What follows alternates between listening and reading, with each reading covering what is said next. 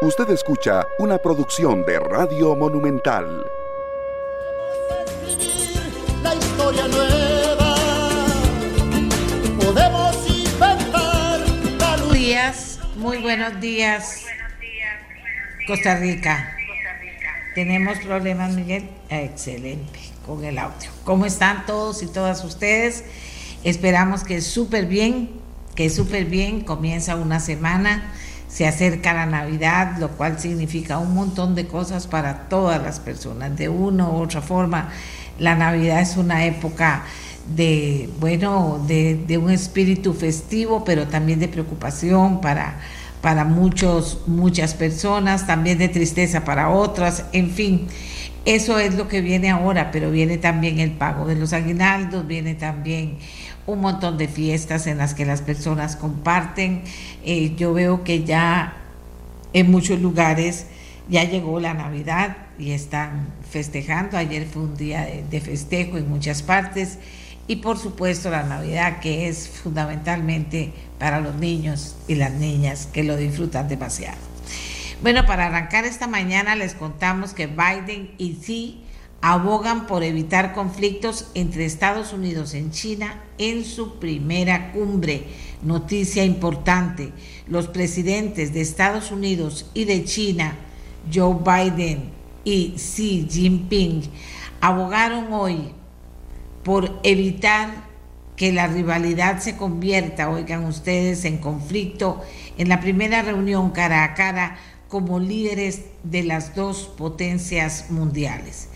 Después de años de creciente tensión, los dos dirigentes se dieron sonrientes la mano al iniciar el encuentro en la isla Indonesia, sede a partir de mañana de una cumbre de líderes del G20 que se prevé marcada por las tensiones asociadas a la guerra de Ucrania.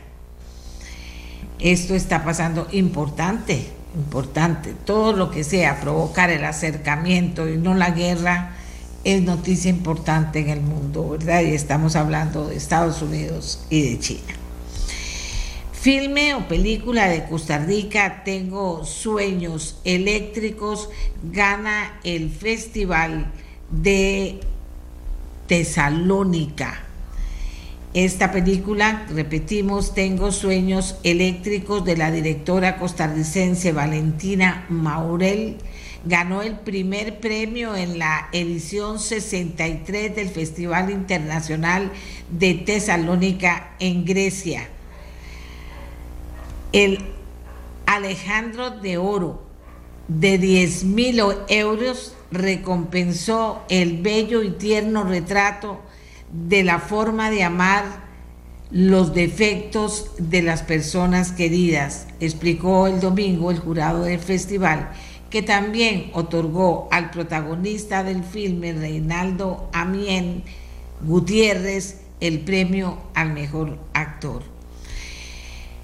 El debut del largometraje de Maurel cuenta la historia de Eva, una joven de 19 años de padres, perdón, de 16 años de padres recién divorciados, que vive a regañadientes con su madre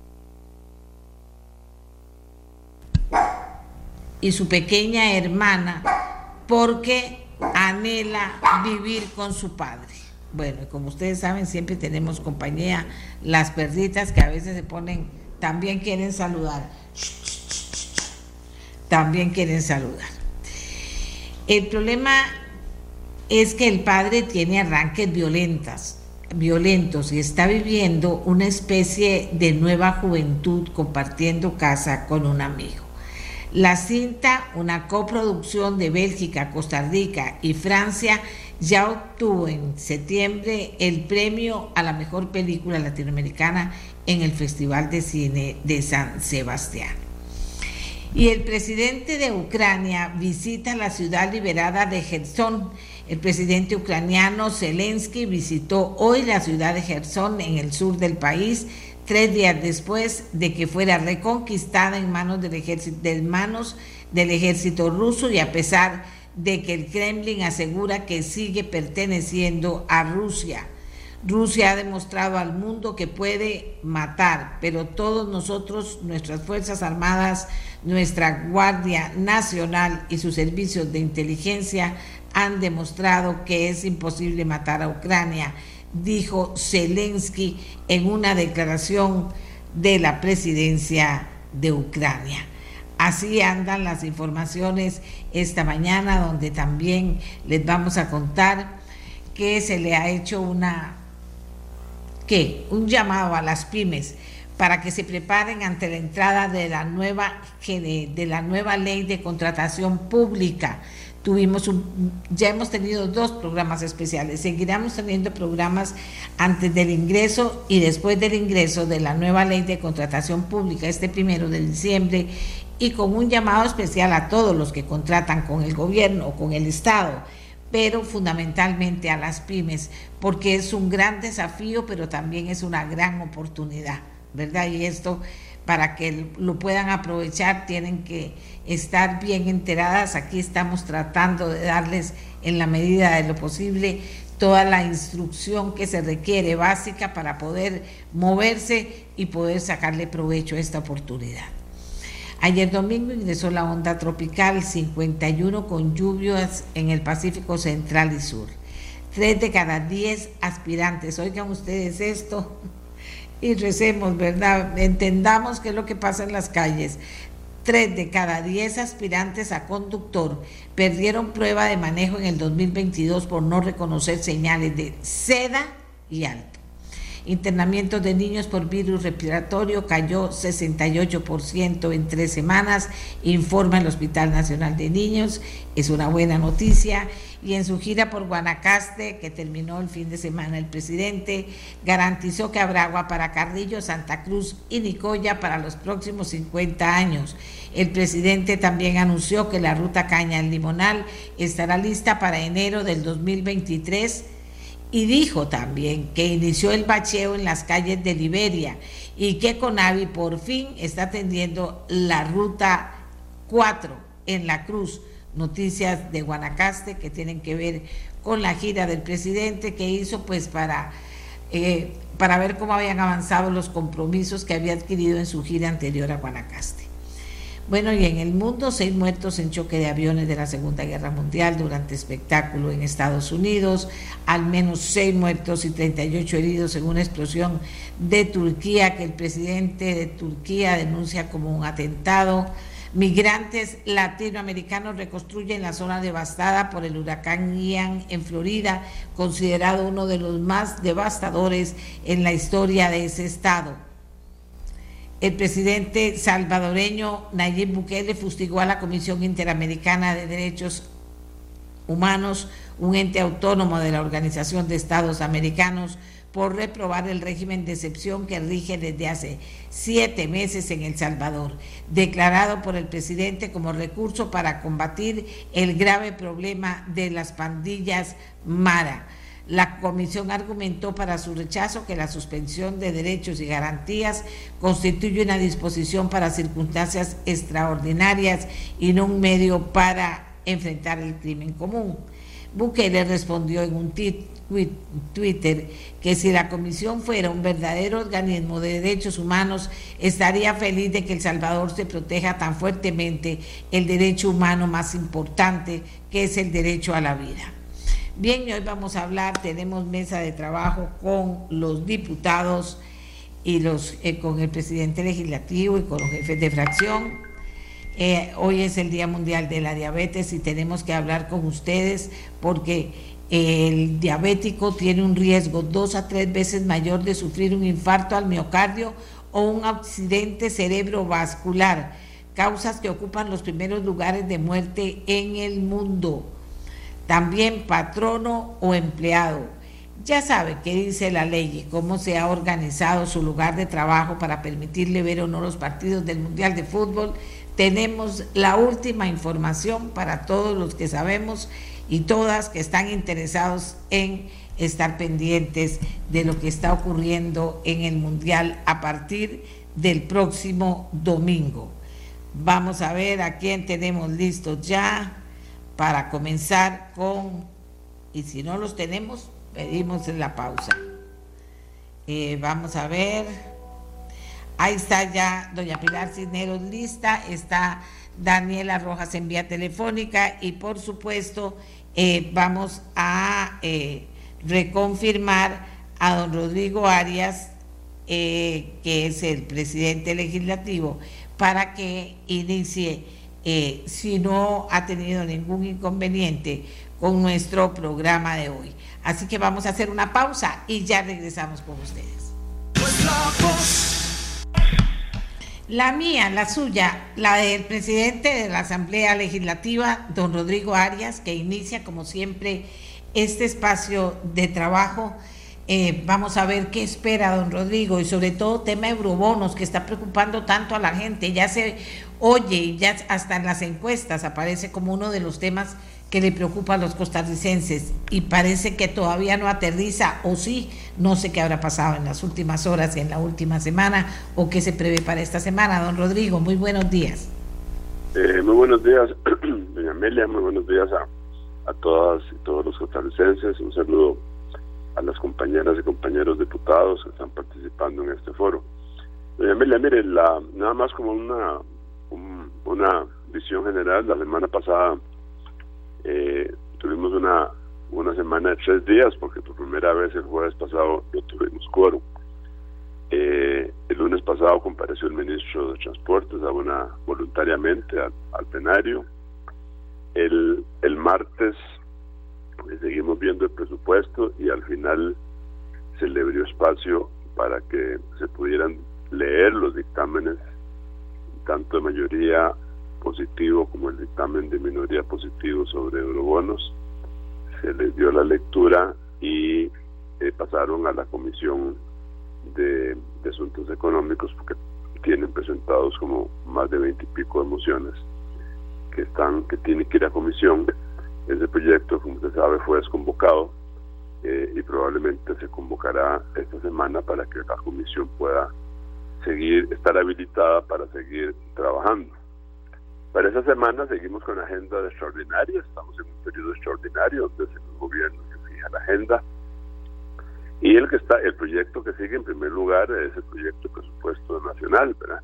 Esto eh, es así por constitución política, tenemos que tener ese proyecto aprobado en un día fijo, ahora en noviembre, me parece que es el 27. Y es por eso que hay una práctica legislativa que viene desde otras legislaturas en que se acuerda dedicarle una, un número de minutos especiales al presupuesto como prioridad. En este caso le estamos dedicando una hora y 45 minutos desde que pasa la segunda parte de la sesión para ver, para ver el presupuesto. Yo conversé con los jefes de fracción el jueves y, y vamos a ver si dependiendo de cuántos diputados quieren referirse y, hablar en este proyecto, porque cada diputado puede hablar hasta 20 minutos. Dependiendo de quienes quieran hablar, eh, podemos ir reduciendo esa franja, de manera que podamos ir habilitando eh, detrás del presupuesto espacio para, para otros proyectos. Eh, por ejemplo, para hoy, una vez pasado el término del presupuesto, entraríamos a ver la ley de trabajador independiente, que ya se había visto eh, en un ratito el lunes pasado y, hoy podría continuar. Esta, esta legislación es muy importante, eh, está dispensada en trámites, continuaría en su trámite de primer debate, eh, tiene mociones de revisión que, que, hay que conocer, creo que se vio una y quedan tres, me parece, y existe también una moción de consenso de la mayoría que se tendrá que tramitar. Así es que eh, este proyecto estaría hoy para conocerse en ese segmento que queda después de ver el presupuesto. Y también esperaríamos que Eurobono regrese de la Comisión de Económicos para abrir también espacio para que se pueda comenzar a conocer eh, ya en, el, en la segunda fase también en el plenario. Ahora, debo decirle que también se han presentado proyectos importantes en esta convocatoria nueva que se hizo, que algunos de ellos van a ir a consulta a comisión, como la ley del Sistema Nacional de Inversión Pública, que es importante, la autorización de obras de infraestructura en el humedal La Culebra para ver si se corrige un problema para la carretera de San Carlos, la ley para prevenir el acoso laboral en el sector público-privado, eh, y en fin, así leyes que todas las considero que tienen importancia. Hay una para reformar la ley contra la corrupción y el, enriquecimiento ilícito para que los diputados y diputadas eh, no puedan eh, ejercer, eh, llevar a cabo este, actividades remuneradas de como profesionales liberales y otras actividades, o sea que tienen que dedicarse tiempo completo a la función. Todas estas legislaciones están ahí para verse, eh, al igual que fueron convocados eh, dos expedientes importantes para uno para derogar los regímenes de pensiones complementarias especiales y otra para la reforma a una ley de equidad, eficiencia y sostenibilidad de los regímenes de pensiones también. Así es que la, la agenda, eh, digamos, parlamentaria está, está robusta, está cargada de proyectos. Eh, tenemos, como le digo, en Amelia, esta limitante que en el mes de noviembre tenemos el presupuesto primero, es un mandato constitucional. Si sacamos el presupuesto y se llega a votar antes de tiempo, eso va a liberar tiempo para poder conocer otros proyectos. Si muchos diputados quieren hablar en el presupuesto y usar su tiempo, pues nos vamos a llevar eh, hasta, la, hasta el final eh, y por eso entonces habrá que ir dosificando esa franja de tiempo diaria que se está dedicando para conocer del mismo. Eso es en general la visión, como lo veo a hoy, para la, las próximas semanas. Eh, pero eso es, no sé qué, qué otra cosita quisiera que, que le pudiera aclarar, doña Amelia. Bien, don Rodrigo, ahí tenemos más o menos una idea de lo que pasa, más bien si, si hubiera algo más de su interés, pero ahí tenemos ya una idea de lo que pasa, vamos a ver qué piensan los jefes de fracción y qué se estaría, pero eh, hablar con ellos que sí es cierto que se está haciendo un grupo para proponer un texto sustitutivo en eurobonos, en fin, vamos a, tratar de ver qué podría estar pasando con eurobonos. Le agradecemos que nos haya acompañado. Por supuesto que vamos a conversar ya con la diputada Pilar Cisneros, que es la jefa de fracción del de Progreso Social Democrático, de la fracción de gobierno, para que comente también, aparte de lo otro que trae ella eh, a la mesa, el tema de eurobonos, cómo está. Gracias a don Rodrigo Arias. Adelante, Pilar. Muchas gracias, Amelia. Muy buenos días a todos. ¿Cómo les va? Espero que sea una semana muy buena y muy fructífera. Eh, bueno, definitivamente para nosotros Eurobonos tiene una importancia vital, ¿verdad? Para el gobierno. Este, insisto en que por lo menos yo en lo personal todavía no he escuchado una, una sola razón técnica para no aprobar los eurobonos. Todos los argumentos que se han dado aquí son políticos, eh, no hay que darle un cheque en blanco al gobierno, no, permitemos, no permitamos que gasten a manos llenas, nada que ver, perdónenme, nada que ver porque la aprobación de eurobonos va condicionado, primero, a que es solo para pagar deuda, uno. Y dos, que es escalonado, aunque se aprueben los 6 mil millones, no es que el gobierno va a salir y va a tirar los 6 mil millones en el mercado internacional, no. Pero ¿por qué es importante que se apruebe, eh, Amelia y amigos? Entiéndalo bien, porque se le da una magnífica señal a los mercados internacionales. Como han explicado varios expertos, solo aprobar los 6 mil millones en eurobonos podría hacer que Costa Rica sea recalificada como una, un país de mejor paga, digamos, en el mercado internacional. Y solo eso nos bajaría increíblemente las tasas de interés.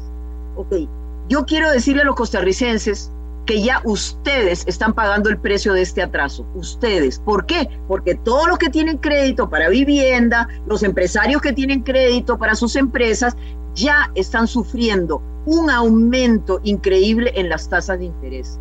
Entonces, el precio lo están pagando los ciudadanos, Amelia, y a nosotros nos parece que eso no debería ser. Ayer el ministro de Hacienda, don Novia Costa, explicó muy claramente que no es que se necesitan 6 mil millones. De aquí al año 27 hay que pagar la módica suma de 14 mil millones de dólares. ¿Y cómo se divide esto? 7.700 millones en amortizaciones y 3.700 millones en el pago de intereses. Entonces, lo que estamos pidiendo es la mitad de lo que se va a necesitar. Así que aquí no hay ningún deseo ni de gastar más, ni de hacer fiesta con la plata, no, es un asunto de responsabilidad país. El país es el que está quedando mal, ¿verdad? Porque el país es el que tiene la deuda, no es este gobierno, es el país. Entonces, para nosotros Eurobonos tiene una importancia vital porque no queremos seguir castigando a la gente, al ciudadano de a pie. No queremos seguir haciendo eso. No hay ninguna razón por la cual haya que hacerlo. Así que yo espero poder avanzar con Eurobono, poder avanzar con las negociaciones y seguir adelante con este asunto que es un asunto país sumamente importante. Obviamente también el asunto del presupuesto, ya lo explicó don Rodrigo Arias, no vale la pena ahondar en eso. 27 la fecha límite para aprobarlo en primer debate, 29 en segundo debate. Yo espero, vamos a ver, estamos haciendo un censo entre los diputados, que no se hable tanto y que se pueda sacar eh, antes de esa fecha. Trabajador independiente, Amelia, vital, vital. Ya casi la mitad de los trabajadores de este país no tienen seguro ni van a tener pensión. Y entonces este proyecto lo que hace es motivar a los trabajadores independientes a poderse meter en la caja con todos los derechos de salud y también con una pensión. Jornadas flexibles, eso es una cosa impresionante. Seguimos atados al Frente Amplio, que está cada una de las mociones, habla 15 minutos sobre un texto que ya no existe, porque ya aprobamos un texto sustitutivo y con mociones presentadas por diputados que ya no están en el Congreso, ¿verdad? Entonces es una pérdida de tiempo impresionante, pero bueno, ahí seguiremos. El gobierno está empeñado en que este, en este, este proyecto tiene que salir. Lo de Culebra, que ya lo mencionó don Rodrigo Arias también, muy importante para poderle cumplir a los ciudadanos de la zona norte la carretera que han esperado ni más ni menos que por medio siglo. Así que vamos adelante con eso también y el proyecto de caja única del Estado liquidez, eso también es muy importante, este es un proyecto de la Contraloría que va a permitir ahorrar más o menos 300 mil millones de colones, muy importante también para ordenar las finanzas del Estado. Y en reforma del Estado ya dictaminamos el primer proyecto que elimina una serie de órganos desconcentrados, eso nos tiene contentos porque creemos que definitivamente hay que simplificar el Estado costarricense para hacerlo más eficaz y eficiente. Así que por el momento eso es lo que tengo que decir, Amelia. Muchísimas gracias. Eh, Pilar, ¿y, van a convocar esta semana, el gobierno va a convocar esta semana otra vez eurobonos? Por supuesto, por supuesto que sí, claro que sí, vamos a seguir con eso. Económicos eh, sesiona dos veces esta semana y, vamos con todo, sí. No sé, eh, la ministra de la presidencia está de viaje en Europa, se fue a una reunión de la OCDE, así que ahora el que está a cargo es el viceministro, don Freddy Morera, que eh, coordinará con el señor presidente para mandar la convocatoria otra vez, posiblemente en el transcurso de mañana. Ok, gracias a Pilar Cineros. Está vía telefónica Daniela Rojas del Partido Unidad Social Cristiana. Doña Daniela, eh, ¿qué le interesa más al Partido Unidad Social Cristiana entre todo? Para no volver a repetirlo, o sea, ya sabemos lo que está sobre la mesa. ¿Qué le interesa más al partido? ¿Dónde está la preocupación o el aporte más importante que hará esta semana el Partido Unidad Social Cristiana en la Asamblea? Buenos días, doña Amelia, muchas gracias y muy buenos días a, toda su audiencia, a mis compañeros y compañeras diputadas. Eh, nosotros estamos a la espera, doña Amelia, de si existirá una nueva convocatoria de parte del Poder Ejecutivo para eh, nuevos proyectos de ley de los que habíamos solicitado que eh, se convocaran, como por ejemplo em, la, la ley para simplificar los trámites de eh, convalidación de títulos que se dieron en el extranjero, que en este momento eh, es un dolor de cabeza para todos los costarricenses y que está impidiendo que muchos costarricenses que eh, estudiaron fuera puedan venir a trabajar acá porque los trámites son sumamente engorrosos eh, nos interesa caminar también con el proyecto de ley eh, de la culebra, que el humedad la culebra, que ya lo mencionaron los compañeros anteriormente, y por supuesto eurobonos también. Eh, nosotros desde el inicio hemos tenido una postura en el tema de eurobonos y ahora lo que lo que estamos esperando es que sea la Comisión de Asuntos Económicos quien finalmente defina a partir de todas las mociones 137 que hay qué es lo que va a enviar al plenario y van a contar con el apoyo eh, de la fracción unidad. El tema de trabajador independiente, doña Amelia, que me ha escuchado usted hablarlo desde el inicio, desde el mes de mayo, finalmente tenemos un acuerdo de cinco fracciones, eh, al menos en un texto consensuado, pero que por el tema de presupuesto no ha sido posible que avancemos porque son pocos los minutos que nos quedan después de cada una de las sesiones. Así que esperamos, la semana anterior en jefes de fracción yo propuse que hiciéramos a partir de este de, este conteo que iba a hacer el señor presidente de la Asamblea Legislativa de cuántos diputados querían hablar en el presupuesto, que tal vez podíamos proponer un debate reglado para salir pronto de presupuesto y así no tener que seguir eh, proyectos importantes haciendo fila en el plenario, como es el caso de Trabajador Independiente, que queremos que pronto sea lo.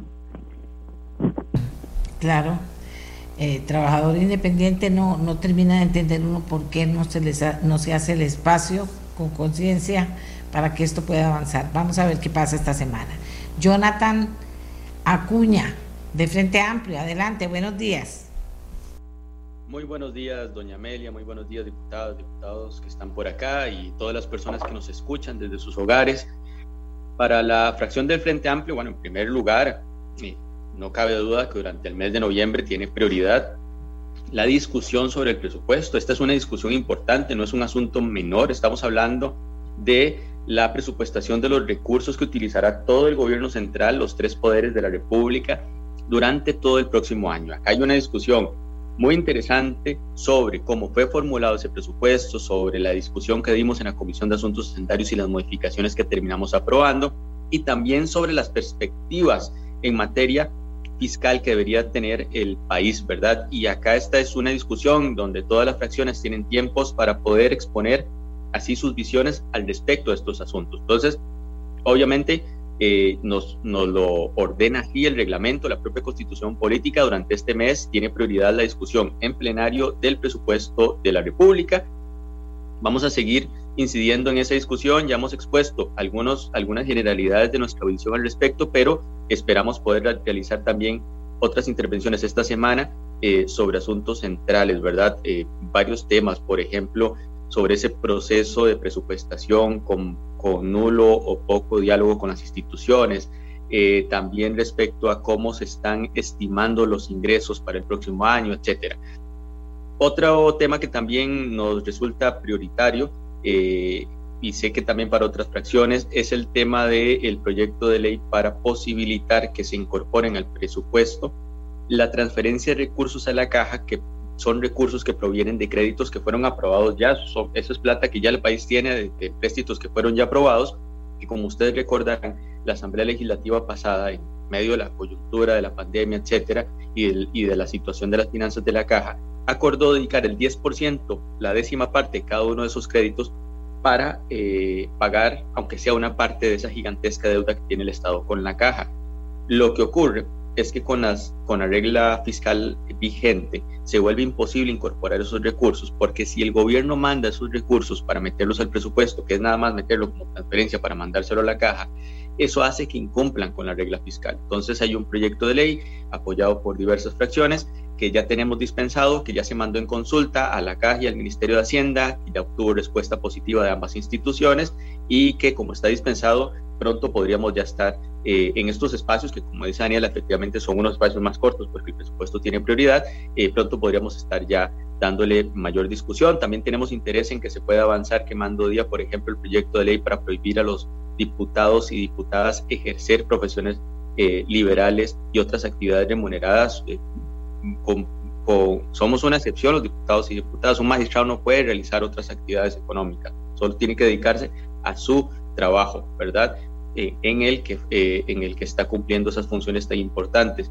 Y para los diputados y diputadas no existen esas prohibiciones. Ustedes recordarán un caso vergonzoso de años atrás de un diputado que en su momento básicamente tenía el bufete puesto en, ahí, en la oficina de la propia Asamblea Legislativa, hasta casaba gente ¿no? Eso es una barbaridad, los diputados tenemos que estar concentrados en nuestro trabajo, pero además tenemos que evitar cualquier tipo de espacio que genere algún conflicto de intereses, ¿verdad? Y ese proyecto de ley hemos venido trabajándolo con, paciencia, ya está en plenario, podríamos ya eh, seguir avanzando en su trámite quemando día y también, por ejemplo, en otro proyecto de ley que, regula toda la materia eh, relativa a acoso y hostigamiento en los espacios laborales.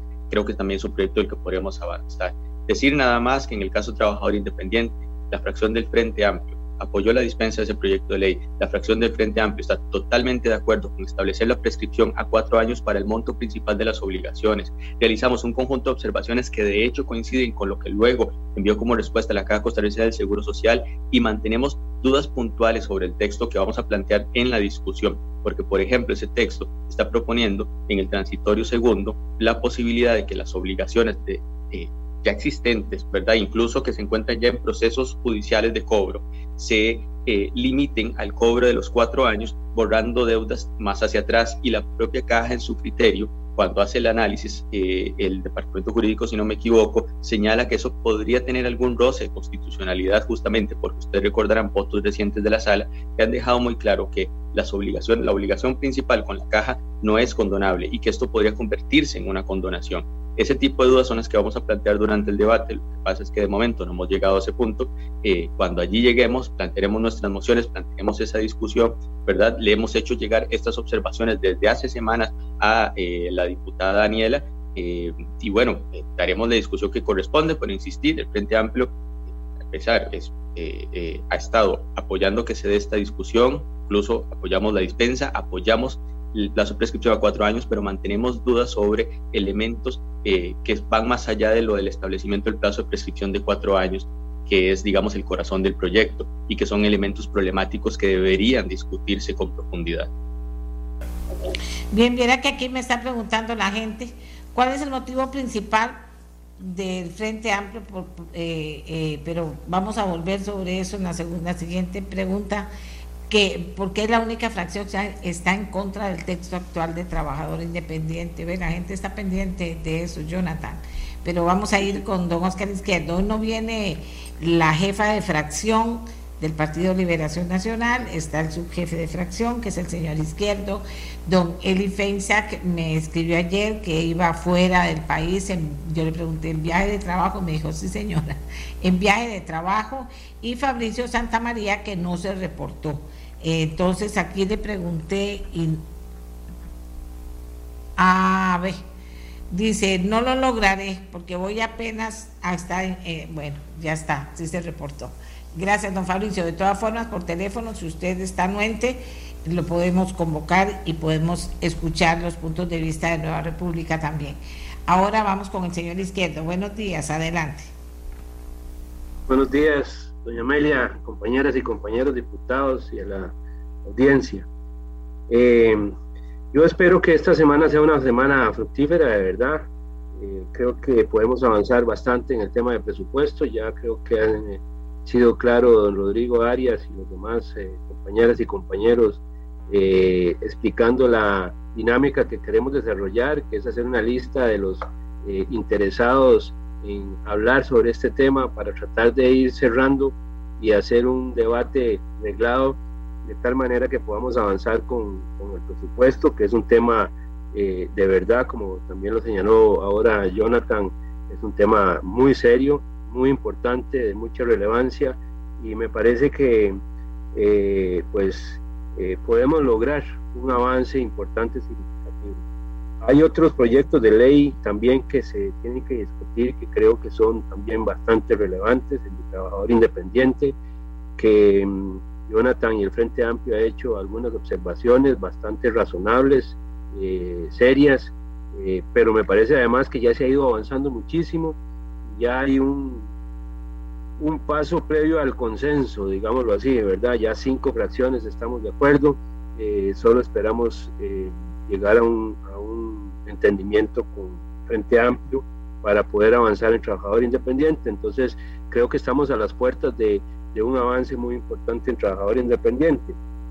Eh, el humedal La Culebra, por ejemplo, es otro tema que, que, también nos interesa muchísimo. En mi caso he estado en la Comisión de Ambiente y hemos tratado de avanzar hasta donde sea posible con este tema y yo creo que pues ahora ya en plenario podemos eh, lograr ese avance porque eh, pues es un tema en el que no es solo, solo San Carlos, esa carretera es una carretera que va a traer beneficio al país entero y, bueno, pues creo que también podríamos avanzar positivamente.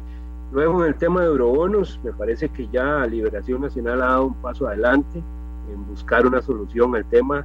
Estamos total y absolutamente comprometidos en tratar de sacar adelante el tema de eurobonos. Eh, tenemos algunas preocupaciones sobre lo que se dice un día y lo que se dice luego. Eh, esperemos que el gobierno nos dé una propuesta concreta, clara, contundente en la contención del gasto público, porque creo que eso es parte del proceso. Ya doña Pilar lo ha dicho aquí con claridad. Eh, el, el tema es un tema país, no es un tema de este gobierno. La deuda eh, no es una deuda que, está trayendo este gobierno, que se viene arrastrando y en consecuencia se tiene que enfrentar globalmente y, desde ese punto de vista nos parece importante escuchar el tema de, la contención del gasto. Pero bueno, en el caso de liberación nosotros hemos dado un paso al frente porque estábamos con una propuesta de 1.500 eh, millones y hemos dado un paso al frente proponiendo 3.000 millones. Eh, creo que eso es un adelanto importante en este proceso de eurobonos. Eh, no sé si el gobierno lo irá a convocar en esta semana, tengo mis reservas porque creo que el argumento que dio la semana pasada para desconvocarlo sigue vigente, ahora eh, y, y, muy vigente, ¿verdad? En mi caso yo reemplazaba a una compañera para poderlo ver y el gobierno prefirió retirarlo, ahora voy a volver a reemplazar a una compañera, entonces supongo que, que lo mantendrán afuera, no sé, Ojalá no, porque nosotros no estábamos de acuerdo con que se retirara, tampoco estamos de acuerdo ahora en que se, se mantenga fuera, pero bueno, eh, veremos qué va a hacer el gobierno en ese sentido. Así que eh, la agenda es bastante robusta, como decía Rodrigo. En lo particular, Liberación estaría interesado en dos proyectos de ley que le propuso al gobierno incluir en la agenda legislativa, que todavía no viene, que es el 23.312, que es una reforma al sistema financiero eh, para la vivienda y el 23.925 que es una ley para deudores en dólares para poder pasarlos a colones. Así que esos dos proyectos también son proyectos que consideramos importantes para la economía del país y para fortalecer y, y ayudarle a un sector que está bastante eh, complicado en materia de deuda. Eh, así que pues esa es básicamente, doña Amelia, la propuesta nuestra para esta semana. Vamos a ver, aquí la gente pregunta, voy a hacer como una ensalada con todo lo que pregunta que tiene que ver con lo mismo, ¿verdad? Voy a ver si la frase que voy a usar la, la, logra explicar. Y vamos con, con, con Pilar Cisneros. Eh, ¿Por qué si se les oye que están de acuerdo en tantas cosas? Si ellos dicen que todo está caminando y que las cosas van bien, nadie pone problemas porque es que finalmente las cosas no van para decirlo de alguna manera, Pilar. Gracias, Amelia. No, no, es que viera que es, es, muy difícil avanzar así porque hay un acuerdo básico, por ejemplo, en trabajador independiente. Eh, como dijo ahora don Oscar Izquierdo, eh, hay cinco fracciones que estamos listas. Para, ok, ya aprobemos esto y vamos para adelante. Bueno, el Frente Amplio ha puesto algunas objeciones, y entonces ya ahí empieza a, pues empiezan a discutir y a ver las cosas y a tratar de mejorar los textos, pero ya eso frena, digamos, la iniciativa para poderla llegar, llevar a buen puerto. Eh, por cierto, eh, Amelia, quiero anunciarles que ya me acaba de llamar el, el viceministro de la presidencia, que ahora está eh, a cargo de la cartera, don Freddy Morera, decirme que hoy en la mañana vamos a convocar eurobonos otra vez. Así que va la convocatoria y sigue el avance de ese proyecto. Y también me alegra mucho escuchar a Oscar Izquierdo, de verdad que hay esa buena intención de avanzar con los eurobonos. Es que Amelia, es lo que yo digo, no podemos seguir castigando a la gente. El otro día escuché a una diputada que dijo que su, su hipoteca, digamos, el pago al banco ya le había subido 200 mil colones. Y así por el estilo, o sea, todo el mundo está desesperado porque no sabe hasta dónde va a llegar. Aquí tiene que quedar muy claro que ese dinero no es para gasto interno. Eh, se ha malinterpretado que es para pagar aguinaldo, que es para pagar el salario escolar. No, de ninguna manera. Lo que el ministro de Hacienda ha explicado es que si no tiene acceso al financiamiento internacional, ¿qué va a tener que hacer? Captar ese dinero en el mercado nacional. Y al captar ese dinero aquí, los intereses son mucho más caros, los plazos son mucho más cortos y por lo tanto vamos a seguir presionando al mercado y vamos a seguir afectando a los miles de miles de costarricenses que tienen préstamos de cualquier tipo, porque los intereses indefectiblemente van a subir. Así que yo creo que esto hay que asumirlo con suma responsabilidad. Ya don Nogui explicó, no son 6 mil millones los que se van a pagar de aquí al final del gobierno, o empezando el primer, el primer año de la próxima administración. Son 14 mil millones de colones. Y eso no es jugando. Y lo que más me duele a mí, Amelia, es eso, que si nosotros le damos una buena señal al mercado internacional, vamos a mejorar nuestra calificación. ¿Y eso qué significa? Menos intereses, plazos más largos y un alivio para poder enfrentar esta deuda nacional. Así que, compañeros, yo los insto a ponerse la mano en el corazón y actuar como tiene que ser. Y a que alguien me demuestre que técnicamente hay una sola razón para aprobar 1.500 o 3.000 o, o lo que se les ocurra. No, lo que el gobierno está pidiendo es lo mínimo que se necesita, lo está haciendo muy responsablemente y son los diputados, es este Congreso el que pone las condiciones y el que pone los límites que el gobierno puede colocar y con qué condiciones. Son los diputados los que tienen la sartén por el mango y no el gobierno. Así que perfectamente podemos hacer un entendimiento entre los dos poderes los diputados poniendo las condiciones, el gobierno respetando eso y el país aliviando la enorme presión esta deuda gigantesca que, repito, ya llega a más de 42 mil millones de dólares. Y hay que pagarlo sí o sí. Así que cuanto antes lo, lo hagamos mejor. Muchas gracias. Bien, eh, vamos con eh, Daniela. Bueno, estamos claros en que se convoca en la mañana eh, eurobonos, en que que por qué no avanza trabajador independiente, aquí la gente me está preguntando por qué no avanza entonces trabajador independiente, por qué una sola fracción puede frenar esto, es o no es importante. Eh, cuando, cuando los escuchamos a todos los diputados hablan de que es importante. Entonces, ¿por qué si hay mayoría no pueden avanzar y aprobarlo? Por ejemplo, dentro de las cosas que nos están diciendo esta mañana las personas que nos acompañan. Ahora nos vamos con doña Daniela. Daniela, adelante. Gracias, doña Amelia. Lo que pasa con trabajador independiente, doña Amelia, y como bien lo dijo el compañero Jonathan Acuña, ellos estuvieron a favor de la dispensa de trámite, eh, incluso votaron el texto sustitutivo propuesto por la mayoría de las fracciones. Sin embargo, hay observaciones en las que no hemos llegado a un acuerdo eh, con el Frente Amplio y es parte de las negociaciones en la Asamblea Legislativa. Ahorita están pendientes eh, cuatro mociones de revisión que pidió el Frente Amplio en el plenario, que las presentó a las mociones anteriores que fueron rechazadas. Y el tema de que ahorita estamos viendo presupuesto de manera prioritaria, porque es, es algo que se debe hacer así durante el mes de noviembre, hace que lo que nos esté quedando por sesión, doña Amelia, son como 15 minutos aproximadamente, nada más para ver otros proyectos.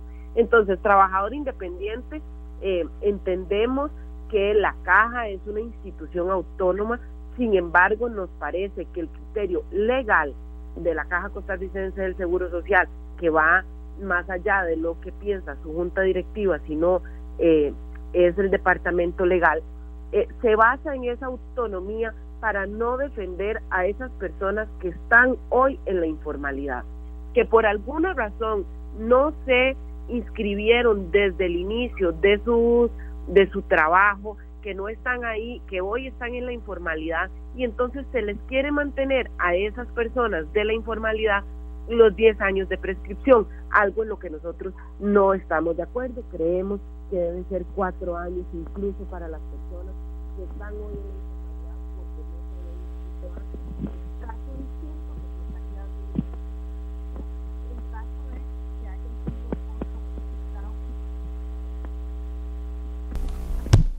el teléfono, ¿verdad? Daniela, yo no sé si usted me escucha bien, pero se le cortó, se le está cortando, se le cortó la, la, el teléfono, ¿se da cuenta? A mí se me estaba cortando su audio también, doña Amelia, al inicio. ¿Me escuchan bien ahora? Sí, ahora se oye bien. Ya. Eh, que otro de los puntos en los que no estamos coincidiendo es en la definición de trabajador independiente que se está proponiendo, se quiere que se mantenga la definición que está actualmente en el reglamento. Y lo que pasa es que la Caja Costarricense del Seguro Social muchas veces actuando en pro o amparado en su autonomía ha terminado siendo un dolor de cabeza para em, para los costarricenses, de manera especial para los pequeños y, y medianos emprendedores y para esos trabajadores independientes que por alguna razón están en la informalidad, ya sea por un tema de costos, porque la inscripción no es tan sencilla. Entonces, aunque coincidimos y respetamos la autonomía de la caja, creemos que vía legal hay cambios que hacer y ahí es donde no estamos coincidiendo. Hay una moción de mayoría que el compañero Jonathan Acuña y la fracción del Frente Amplio la conoce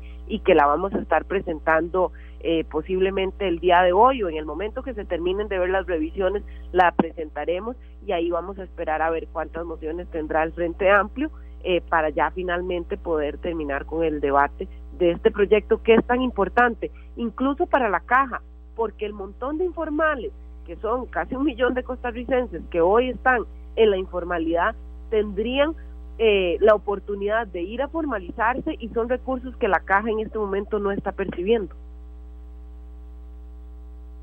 Aquí también una persona dice lo que está señalando doña Daniela, trabajador independiente no avanza porque al estar dispensado de todo trámite las mociones de fondo se presentan en el plenario.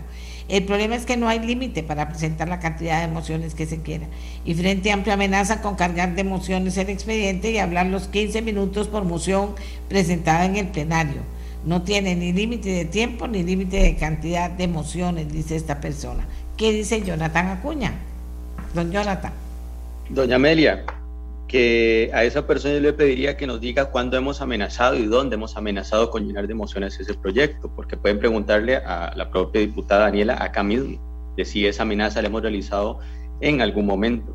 Ciertamente está dispensado el proyecto de ley. A este momento la fracción del Frente Amplio le ha presentado, las únicas mociones que se han discutido han sido la que presentó, ya después de dispensado, la que presentó eh, la Unidad Social Cristiana con otras fracciones, que fue la que se aprobó, como decía la diputada Daniela, el Frente Amplio apoyó porque era una mejora respecto al texto que estaba previamente, y luego de eso presentamos cuatro mociones, cuatro mociones nada más.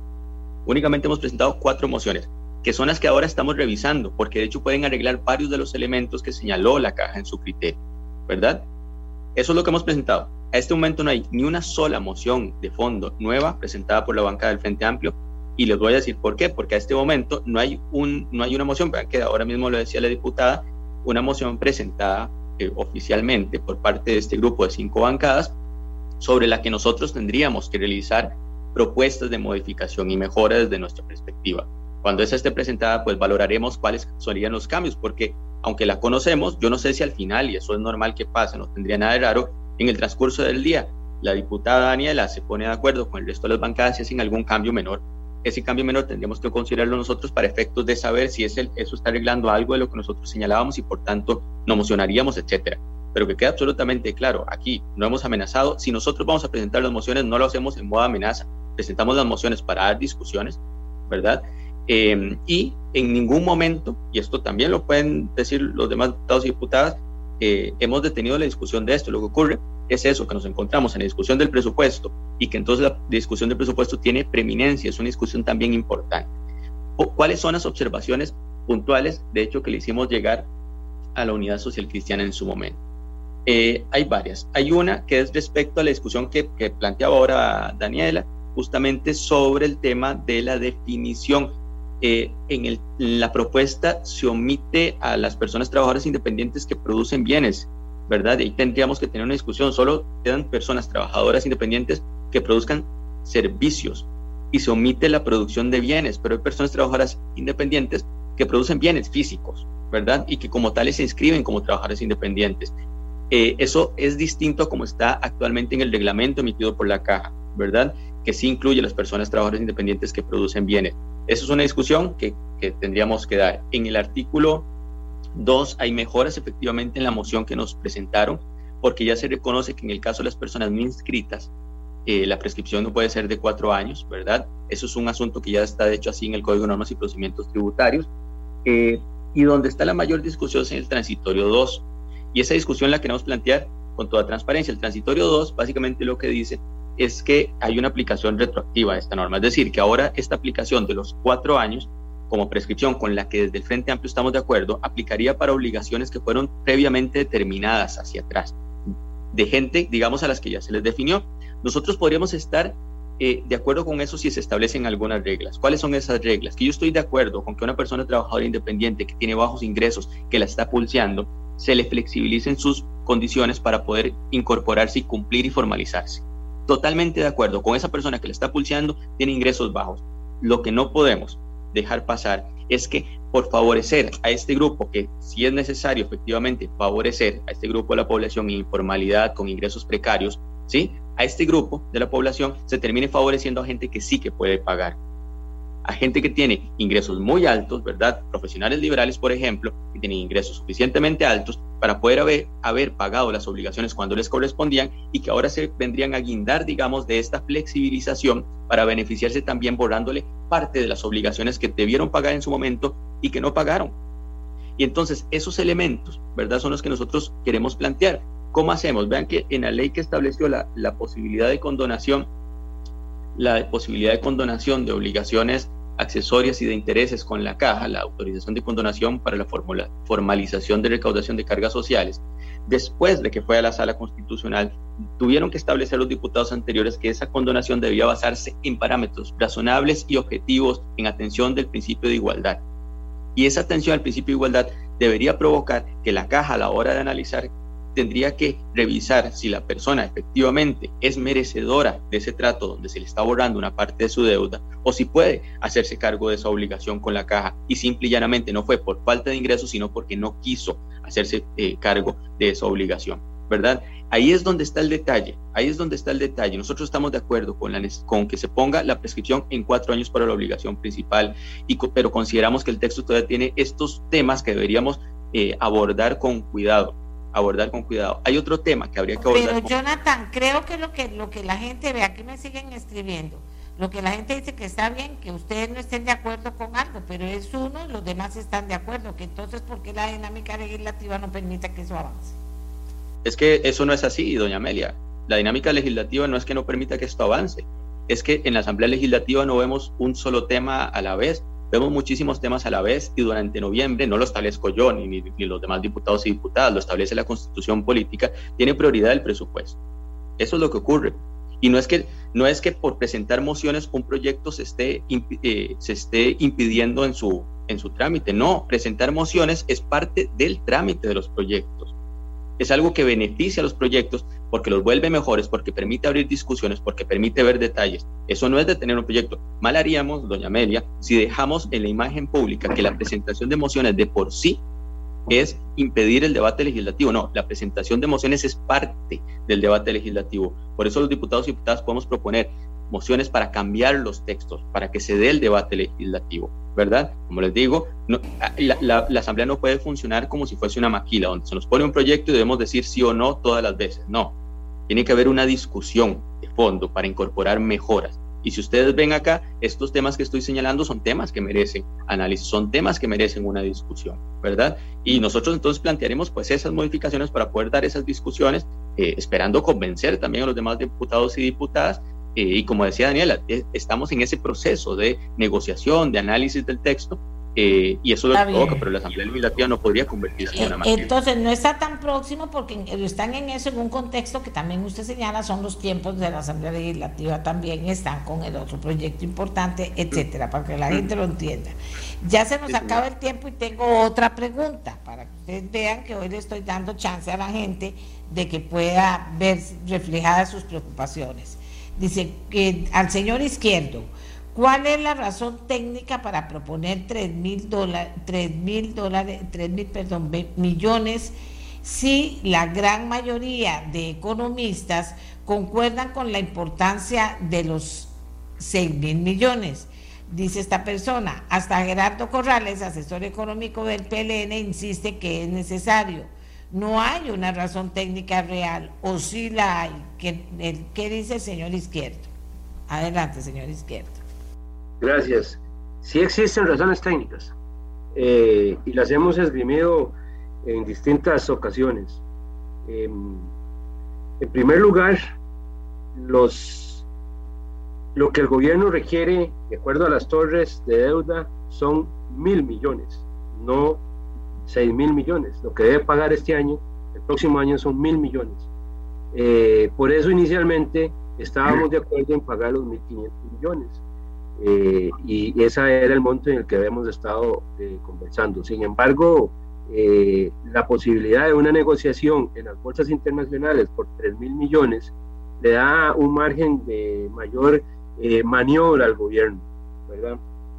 A pesar, a pesar de que otra razón técnica es de que en estos momentos la situación eh, eh, volátil, muy volátil en que se encuentran las bolsas eh, en cuanto a, la, a, la, a, las tasas de interés es peligroso y nada positivo para poder negociar los 3.000 incluso, ¿verdad?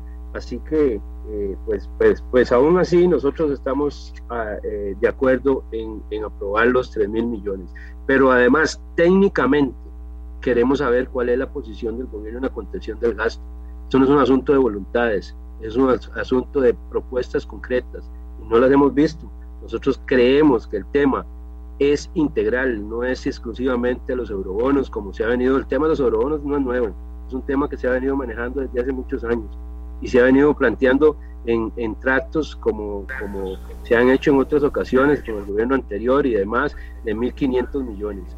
Eh, Así que no es un asunto antojadizo, es un, es un, asunto que, que, corre riesgos el gobierno mismo en estos momentos, eh, en, la, en, la, volatilidad que existe en las bolsas internacionales con la situación económica del mundo, ¿verdad?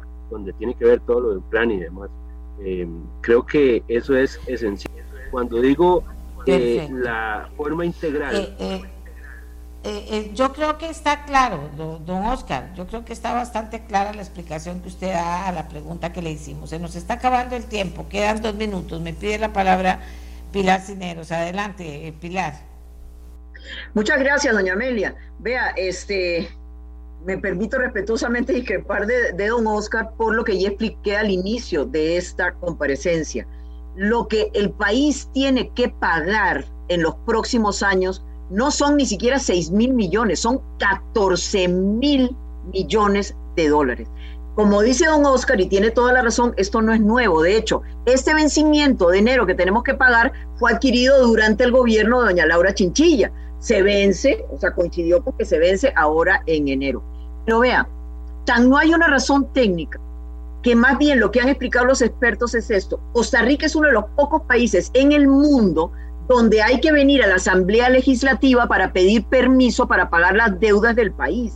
Entonces, lo que está pidiendo el Ministerio de Hacienda es tener mayor flexibilidad, la preaprobación, por decirlo de alguna manera, de la Asamblea para poder salir al mercado cuando las condiciones sean buenas y colocar esa plata. Pero lo que yo quiero dejar bien claro es que a Costa Rica la están castigando, pero castigando feo, con una calificación que no merecemos, porque Costa Rica siempre ha sido una muy buena paga. Pero ¿por qué nos castigan? Porque saben que aquí hay una discusión política muy fuerte que no tiene nada que ver con una decisión técnica para afrontar estas deudas que tiene el país. Y por eso nos castigan. Y por eso es importante dar una magnífica señal al mercado internacional que estamos de acuerdo, que vamos a pagar si logramos mejorar nuestra calificación de riesgo, Amelia y amigos, entiendan bien, nos va a ir súper bien. Vamos a pagar menos intereses y vamos a tener un plazo mayor para pagar. Y eso significa que usted, ciudadano que me esté escuchando, va a sufrir menos teniendo que pagar menos por los créditos que ya tiene. En este país hay más de medio millón de personas endeudadas en dólares, ganando en colones. Entonces, necesitamos dar esa buena señal.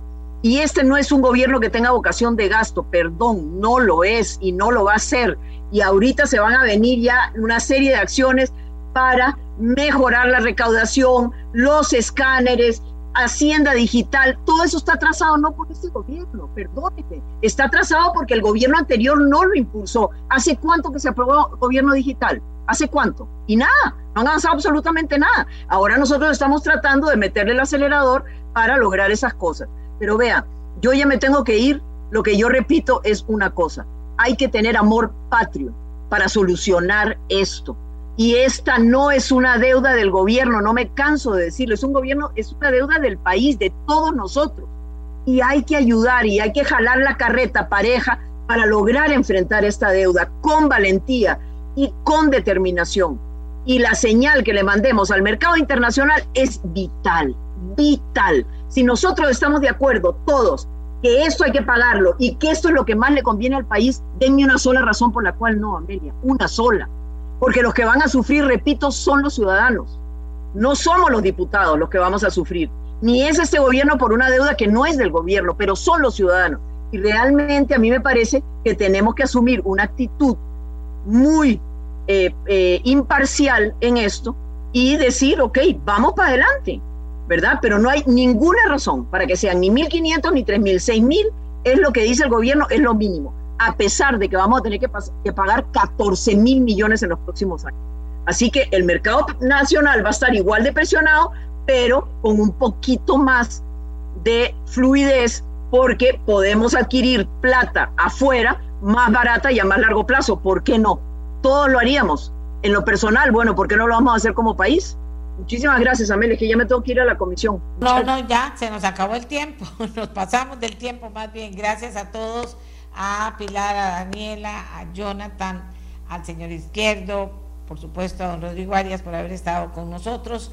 Nos vamos, ¿qué piensan ustedes? Y aquí lo más importante es qué aportan, qué nos ponen sobre la mesa los jefes de fracción, pero qué piensan ustedes para generar opinión, para fortalecer lo que piensan o para tomar decisiones, ¿verdad? Que eso me parece que es eh, finalmente el, fin de, de, este segmento que pasamos los, los lunes y que la gente le gusta mucho, pero es para eso, para eh, apoyarlos a que piensen mejor las cosas, a que se identifiquen con uno u otro de las personas que hablan aquí, con lo que está haciendo ese, ese partido en la Asamblea. Pero ya se nos acabó el tiempo, nos vamos a otro tema.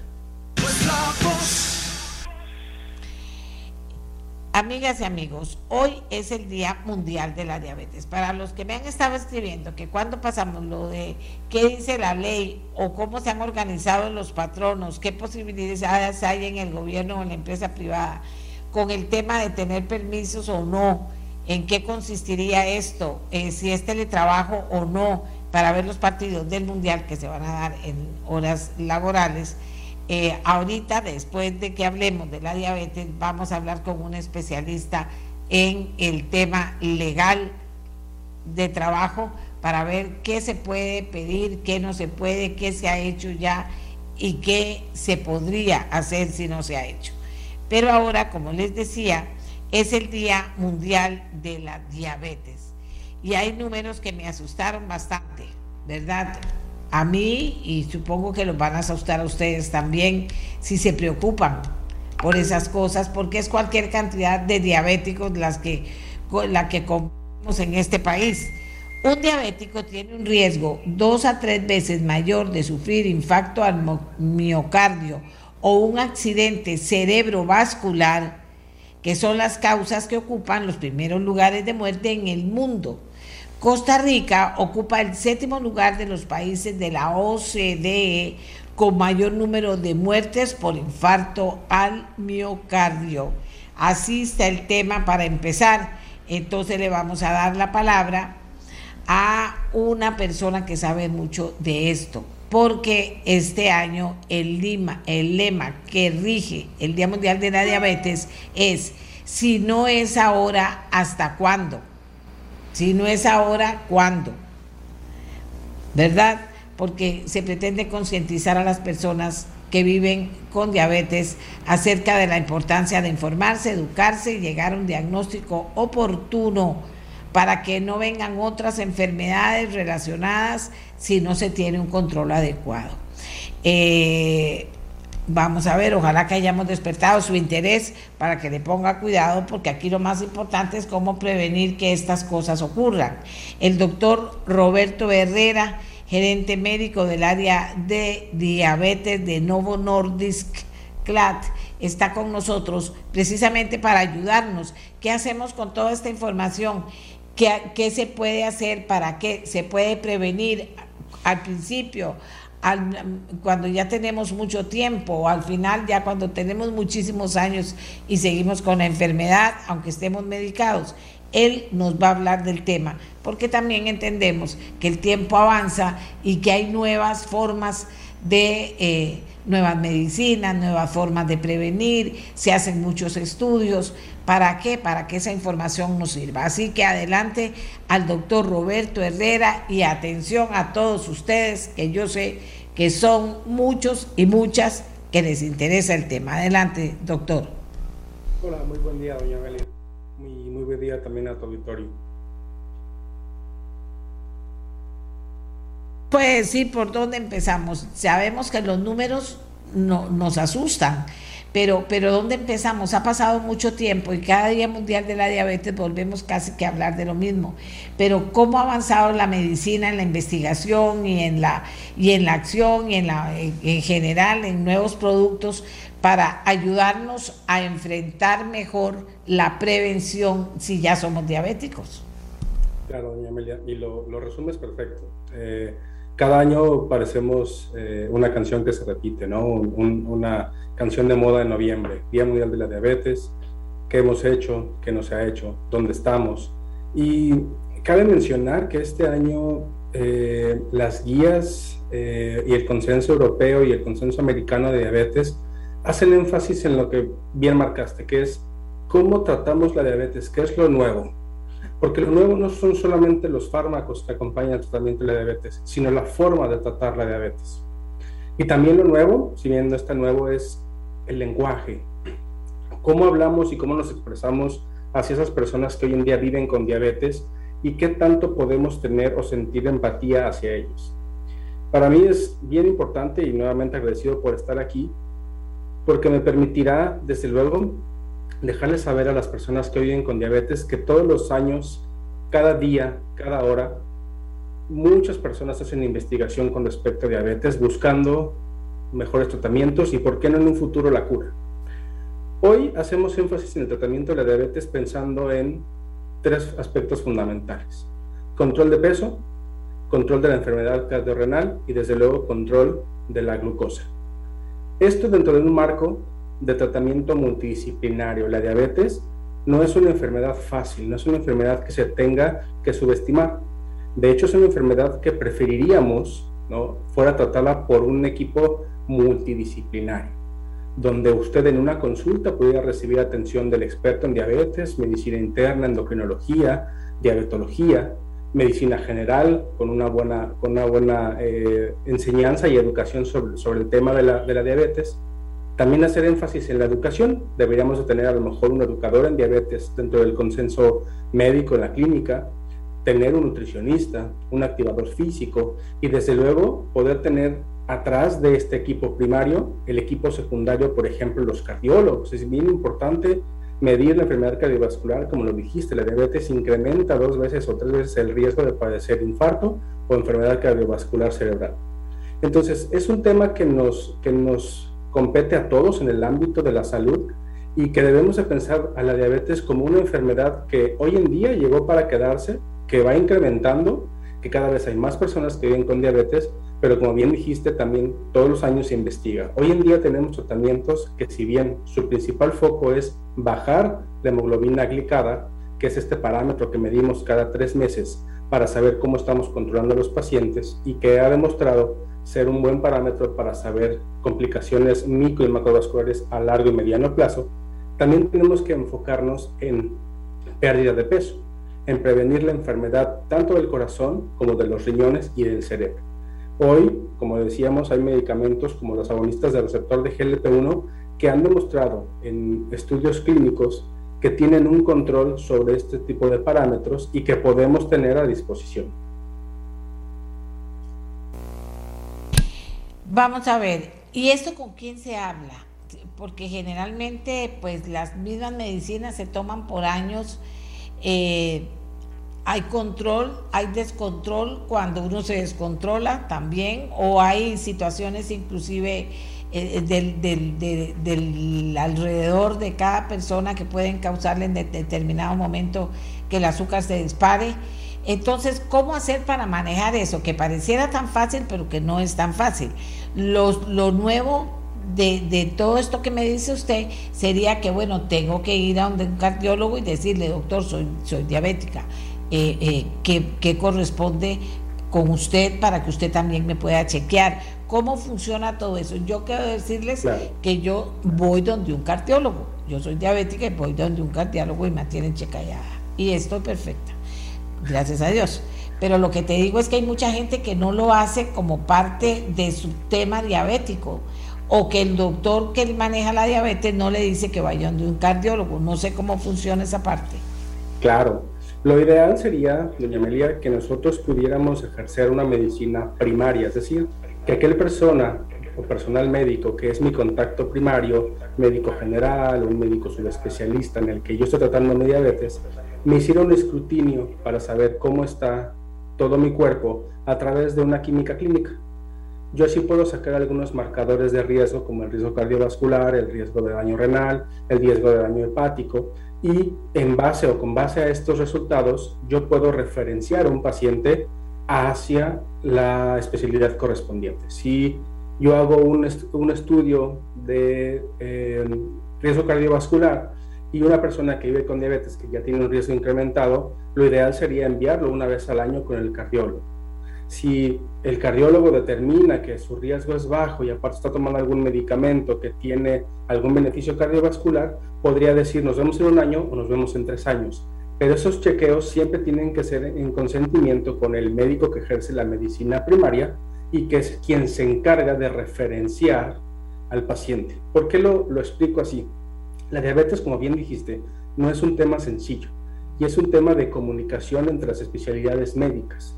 Si nosotros solo nos quedamos a lo mejor con el cardiólogo, puede ser, puede ser que no, tendrá una visión muy cercana solamente a la enfermedad cardiovascular y la diabetes va más allá de solo enfermedad cardiovascular. Hay enfermedad renal, hay enfermedad cerebral. Entonces, por eso tenemos que ir a través de un médico de atención primaria yendo y recorriendo estos aspectos de la medicina que son para subespecialista como cardiología, nefrología, etc. Sin embargo, como bien dices, hay cardiólogos y la verdad es que en nuestros países de, de Centroamérica hay cardiólogos maravillosos que entienden la diabetes más allá solamente del riesgo cardiovascular y la pueden tratar perfectamente. Y estas nuevas terapias, la verdad es que también lo hacen muy sencillo porque evitan esa brecha y ese desconocimiento y en algunos casos hasta el temor de manejar insulinas, por ejemplo. Estos medicamentos son muy seguros, prácticamente no causan hipoglucemia y entonces es mucho más fácil prescribirlos y manejarlos. Pero lo recomendado siempre sería que pudiéramos tener, claro, eso es en el, mejor de los casos, una red de referencia y contrarreferencia de pacientes que me permita tener un escrutinio adecuado de los riesgos de cada paciente y poder consultar con áreas de subespecialistas para que yo tenga una atención 360, es una, una atención en todas las esferas y ámbitos que necesito sin dejar de lado, desde luego, los complementos, nutrición, psicología, activación física, etcétera, etcétera. Actividad física también muy importante, sin duda, que esa es la que uno siempre más incumple o menos cumple. Pero, pero, pero doctor, y en cuanto a medicación, ¿hay medicamentos nuevos? ¿Se ha estudiado algo? ¿La insulina eh, eh, cómo, cómo ver todo ese universo que tiene un diabético alrededor en relación a los avances científicos. Claro. Justo eh, al principio hablábamos un poquito de estos consensos europeos americanos. acaban de lanzar las nuevas guías, las que van a estar publicadas para inicios del 2023, y ellos ya ponen estos medicamentos nuevos al alcance prácticamente de cualquier, de cualquier paciente. Hoy en día se habla de que un paciente con riesgo cardiovascular diagnosticado con diabetes debería de estar sujeto a recibir de inicio dos grandes grupos de medicamentos, los agonistas de receptor de GLP-1 y los inhibidores de la SGLT2. Estos medicamentos tienen eficacia probada para el control de la hemoglobina glicada, de la glucosa, también con la ventaja que tienen protección cardiovascular y protección renal. Entonces, prácticamente podemos nosotros hoy en día saber que a partir de los estudios publicados, uno comienza con metformina o, dependiendo de dónde lo lea, puede no comenzar con metformina y dar uno de estos medicamentos a los pacientes. Sin embargo, siempre va a haber un espacio en el tratamiento de diabetes para la insulina. La insulina es un medicamento que es primordial y fundamental en el tratamiento de la diabetes y no debemos de temerle, más bien tenemos que conocerla y saber qué es lo que puede suceder con las, con las insulinas. Hoy en día la misma investigación en insulina nos está permitiendo tener insulinas que en un futuro podrán ser a lo mejor hasta inhaladas. No lo sabemos, tenemos que esperar un poco, pero para allá va la ciencia. También hay eh, ya hoy en día investigación para poder regenerar las, las células madres en el páncreas y poder preservar un poco más la función de este órgano tan importante. Entonces, todos los días hay investigación en diabetes, vendrán cosas nuevas, pero efectivamente lo más importante es que hoy en día tenemos fármacos que son innovadores y que son seguros y que me ayudan a complementar no solamente el tratamiento de glucosa, sino la protección cardiorrenal y también la protección cerebrovascular. Es que nos tenemos que acordar también, doctor, de que antes uno llegaba, se sentaba, oía al doctor, santa palabra y ya está.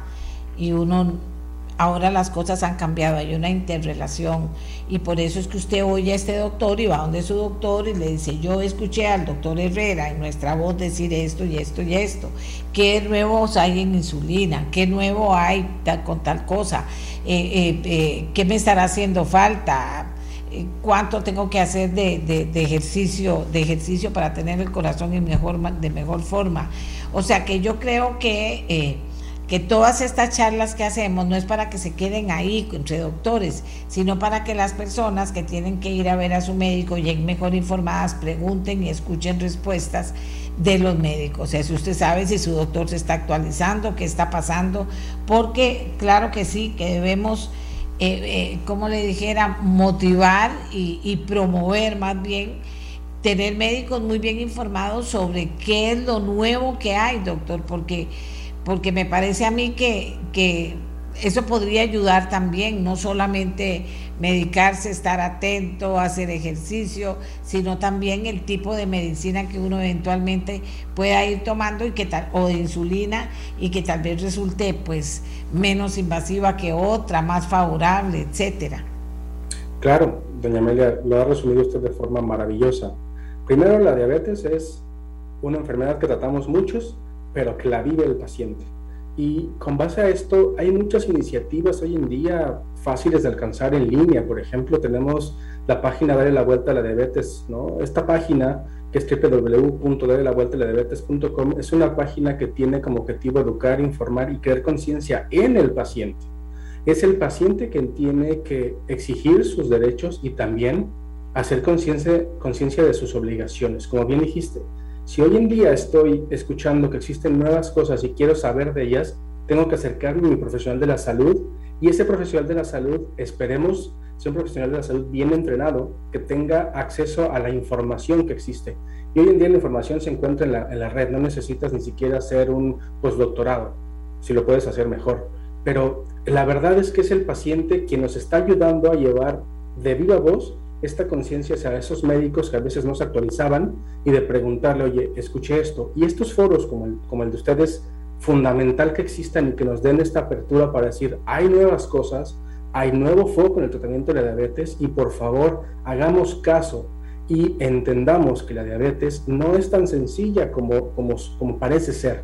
No solamente le doy una pastilla y le bajo la glucosa, la glucosa hoy es solamente un parte fundamental de todo lo que implica tener o vivir con, con diabetes. Entonces, lo has resumido de forma maravillosa.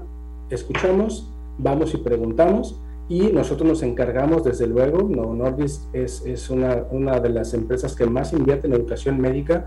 Si necesitamos educar o podemos colaborar en la educación de los, de los médicos, siempre estaremos ahí para apoyarla. No, y también lo otro, doctor, aprovecho que usted es tan abierto en esto porque eh, también está el tema de, de, de, toda la información que anda por la libre, ¿verdad? Ay, que viste que salió esto, viste que salió el otro. Y uno lee y uno dice, pero ¿cómo yo sé si esto es cierto, si no es cierto? Por eso es importante tener referentes donde yo como diabético o diabética puedo ingresar a ver la información y para ver qué pasa y para tener elementos, para hablar con mi médico o para ver cómo me siento. O sea, eso porque ahí también pasa cualquier cosa en ese mundo, doctor.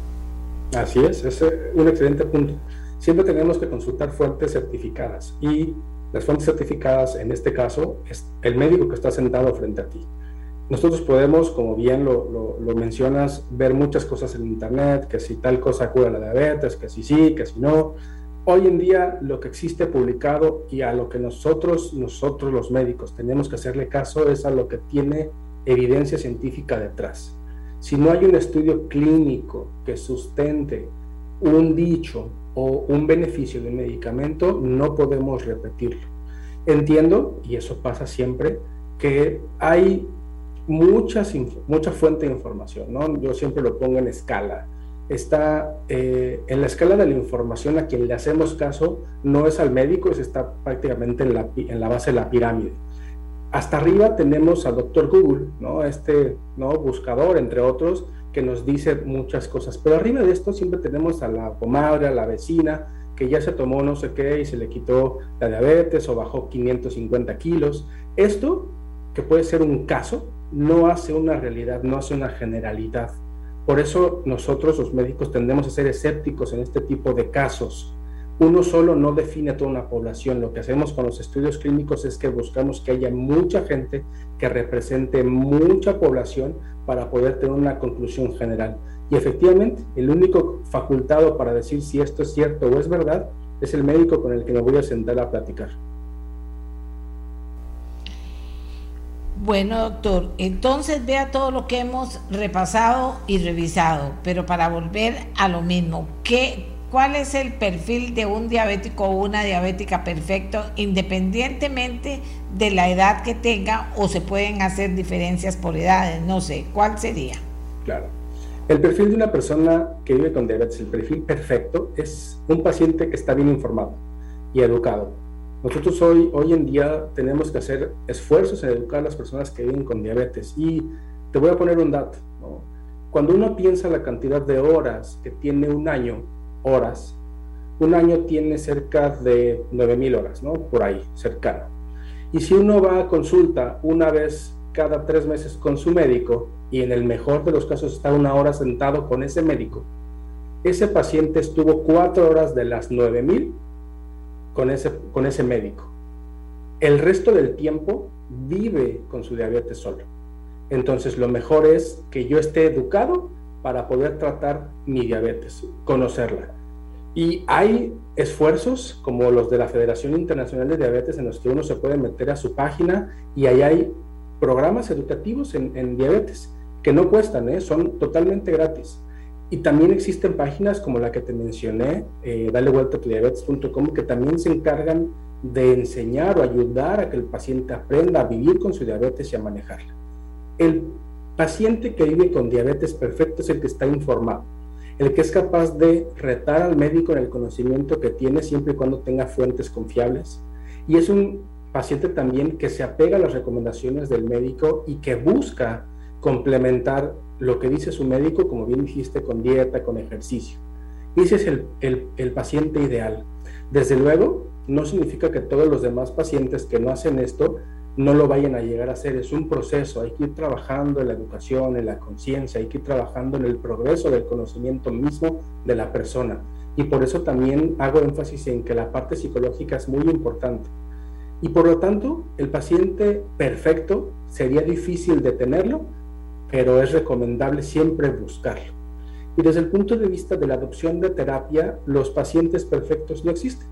Cada paciente es un microuniverso que hay que analizar todas las posibilidades para después poderle prescribir el medicamento que mejor se acostumbre a, él mismo, a las capacidades que tenga desde el punto de vista de educación, económicas, acceso, y entonces a él hacerle un traje a la medida. Quienes nos tenemos que adaptar somos nosotros al paciente y no el paciente a decir, ah, pues es que eso está en un librito y lo tengo que hacer. Por eso la importancia de la práctica clínica todos los días y desde luego de la excelencia que cada uno de nosotros como médicos podamos tener en el consultorio con nuestros pacientes. Excelente, doctor. Muy bueno usted. Y tiene esa mentalidad que me parece a mí importante, o sea, eh, eh, hacerle a cada paciente lo que ese paciente necesita. Y esa empatía se gana, pues claro, en las visitas con el doctor y en poder tener unos buenos elementos para contarle qué es lo que le pasa y el doctor buena recepción y estar bien actualizado para irle mejorando cualquier tratamiento que sea. En el, eh, en el tema de las comidas, ¿cuál es el, perfil perfecto de un diabético, doctor? Ahora, en este momento que vivimos del mundo, con todas las cosas que están pasando en, en la vida de cada persona. Muy bien es, curioso porque nosotros siempre decimos que no hay que dejar de comer, simplemente hay que saber cuánto y cuándo comer. Una persona que vive con diabetes en etapas tempranas prácticamente puede comer de todo, siempre y cuando sepa medir sus cantidades y sepa conjugar todos los grupos alimenticios. Claro, siempre le pedimos que deje los refrescos o los chocolates, pero ¿qué pasa si ese paciente no quiere. Es decir, si nos dice, oiga, no, yo necesito echarme un chocolatito, aunque sea una vez al día. Bueno, hay opciones de chocolates que tienen menos carbohidratos o que tienen menos azúcar o que tienen más grasita, etcétera, etcétera. Entonces, siempre es adaptarnos hacia ellos. Nosotros solo empezamos a hacer restricciones alimentarias cuando ese paciente ya progresó en su diabetes y a lo mejor tiene insuficiencia renal.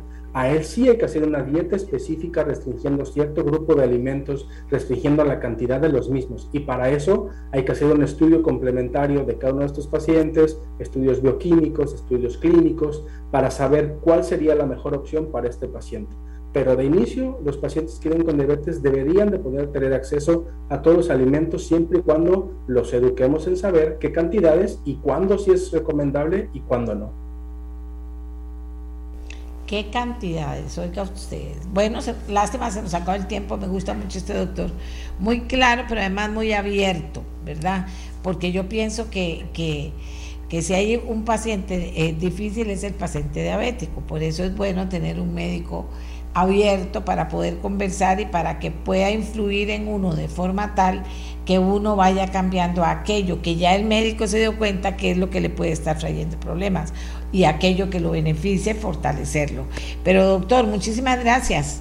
Eh, eh, doctor Roberto Herrera, muchas gracias por habernos acompañado este rato y por habernos enseñado para que no se volviera muy aburrido esto y pudiéramos hacerlo como muy actual y muy cercano a las personas. Somos cualquier cantidad de diabéticos y diabéticas en Costa Rica y en el planeta para que eh, podamos prestarle atención y cambiar lo que tengamos que cambiar y fortalecer lo que tengamos que fortalecer para poder seguir viviendo con la enfermedad felices y contentos y eh, que la enfermedad no nos vaya causando problemas más allá de los que naturalmente podemos eh, arreglar, nosotros mismos, doctor. Doña al contrario, para mí ha sido un honor y un gusto estar con ustedes y siempre a la orden. Gracias, doctor Roberto Herrera. Vamos ahora a ir a otro tema. Los partidos del Mundial de Fútbol serán parte importante en la vida de miles de costarricenses que estarán atentos en las mañanas a los partidos, que por diferencia horaria nos convocarán en horas de la mañana o en horas laborales, digámoslo, en horas laborales a partir del próximo domingo 20 de noviembre. Ese horario cubre a la mayoría de trabajadores. ¿Cómo se pueden organizar las diferentes empresas privadas y públicas para estos partidos? ¿Qué dice la ley? ¿Qué se puede negociar? ¿Qué va a pasar? ¿Cuáles son las dudas que tienen los trabajadores? Y cuáles las dudas que tienen los empleadores, que esto es importante. También está, por un lado, el tema del teletrabajo. Hay gente que teletrabaja trabaja y entonces tiene que ser muy ético en el tema, negociarlo muy bien, pero están también los que van a su centro de trabajo. ¿Qué va a pasar? Y hay partidos especiales como los de Costa Rica, los que por supuesto vamos a prestarle eh, muchísima muchísima atención. Entonces yo le pedí a alguien que es especialista en derecho laboral, es la directora de práctica laboral de la firma Tactic Estudio Legal, es doña Mauren Rodríguez Acuña, tiene, bueno, más de 18 años de experiencia, ha sido funcionaria pública, abogada de planta de empresas privadas con operación nacional y regional y en la práctica profesional privada en distintos bufetes distinguidos de nuestro país. Eh, como les digo, ella es experta en derecho laboral y yo le pedí que se preparara para ayudarnos. Dijo, no, estoy preparada, dijo ella. Le digo, bueno, entonces conversemos a pocos días de que comience ya este próximo lunes, estaremos en el Mundial de lleno. Eh, conversemos con los costarricenses para sobre estos temas y para que todos estemos informados. Mauren, muy buenos días. ¿Por dónde comenzamos enfocando el tema? ¿Es importante o no? Buenos días, doña Amelia. Espero se encuentre muy bien. Un gusto acompañarla nuevamente. Le agradezco mucho eh, la invitación a participar en, este, en esta conversación el día de hoy. Cuéntenos. ¿Le han preguntado mucho sobre el tema a usted? Mira qué curioso. En, estas materias existen em, como épocas para preguntar cierto tipo de cosas. Eh, a veces son muy constantes consultas cuando se acerca un feriado, se preguntan sobre días feriados. Cuando se acerca esta época navideña, conversamos sobre eh, aguinaldos o contratos de temporada y hay una, un, tema típico cada cuatro años y sobre todo cuando la selección clasifica al mundial y es qué hacemos con los, con los partidos de nuestra selección. Porque sí, o sea, algo que tenemos muy claro en nuestro país es que es súper futbolero. Y entonces en temas de fútbol, eh, hasta esas personas a quienes realmente no somos partícipes habituales de, de eh, por ejemplo, de los campeonatos nacionales e internacionales y demás, todos estamos con la camiseta puestas inmersos en este tipo de situaciones. Así que este es un tema muy, muy, muy recurrente en el que siempre estamos eh, recibiendo consultas acerca de, sobre todo, o la, consulta desde el punto de vista de los patronos es, tengo obligación de conceder tiempo para poder ver eh, los partidos de fútbol. Eh, o sea, el Mundial tiene no sé cuántos partidos, o sea, son demasiados partidos y evidentemente no habría posibilidad material de que ninguna empresa conceda un mes completo para que los trabajadores puedan ver todos los partidos. Sobre todo este, este Mundial tiene la particularidad también de que eh, por, por la diferencia horaria, hay muchos partidos que se van a celebrar incluso en la madrugada. Costa Rica tiene uno de esos, que me parece que es el del domingo, el de España, no recuerdo la fecha exacta, pero creo que es como a las 4 de la mañana.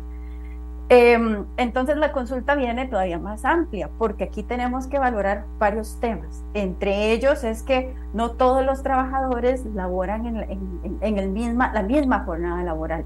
Eh, todos son diferentes y cada uno tiene sus peculiaridades y aquí entonces es donde tenemos que detenernos a hacer un análisis de la particularidad de cada una de las relaciones. Y esto lo debe hacer la empresa o el patrono desde la óptica de lo que necesite para efectos de, eh, de mantener su operación y obviamente pues es, un negocio y necesita hacer que sus rendimientos eh, continúen a flote. Eh, entonces aquí tenemos que tomar en cuenta diferentes cosas. Eh, una de ellas sería el tipo de jornada en el que tenemos a estos trabajadores. Hay unos trabajadores que laboran en jornadas eh, ordinarias, que son estas que normalmente conocemos, de seis días por semana, ocho horas diarias cuando hablamos de, la ordinaria diurna, siete horas en la mixta y seis horas en la nocturna. Entonces a los que trabajen en jornada nocturna, probablemente les va a haber o van a tener que asumir también esta consulta de puedo ver los partidos en la madrugada de igual forma. Eh, por el otro lado también tenemos a los trabajadores que, eh, que son los que se engloban en el artículo 143 del Código de Trabajo, que son esos que popularmente se conocen como trabajadores de confianza, que para los efectos legales son trabajadores de excepción de las jornadas ordinarias de trabajo.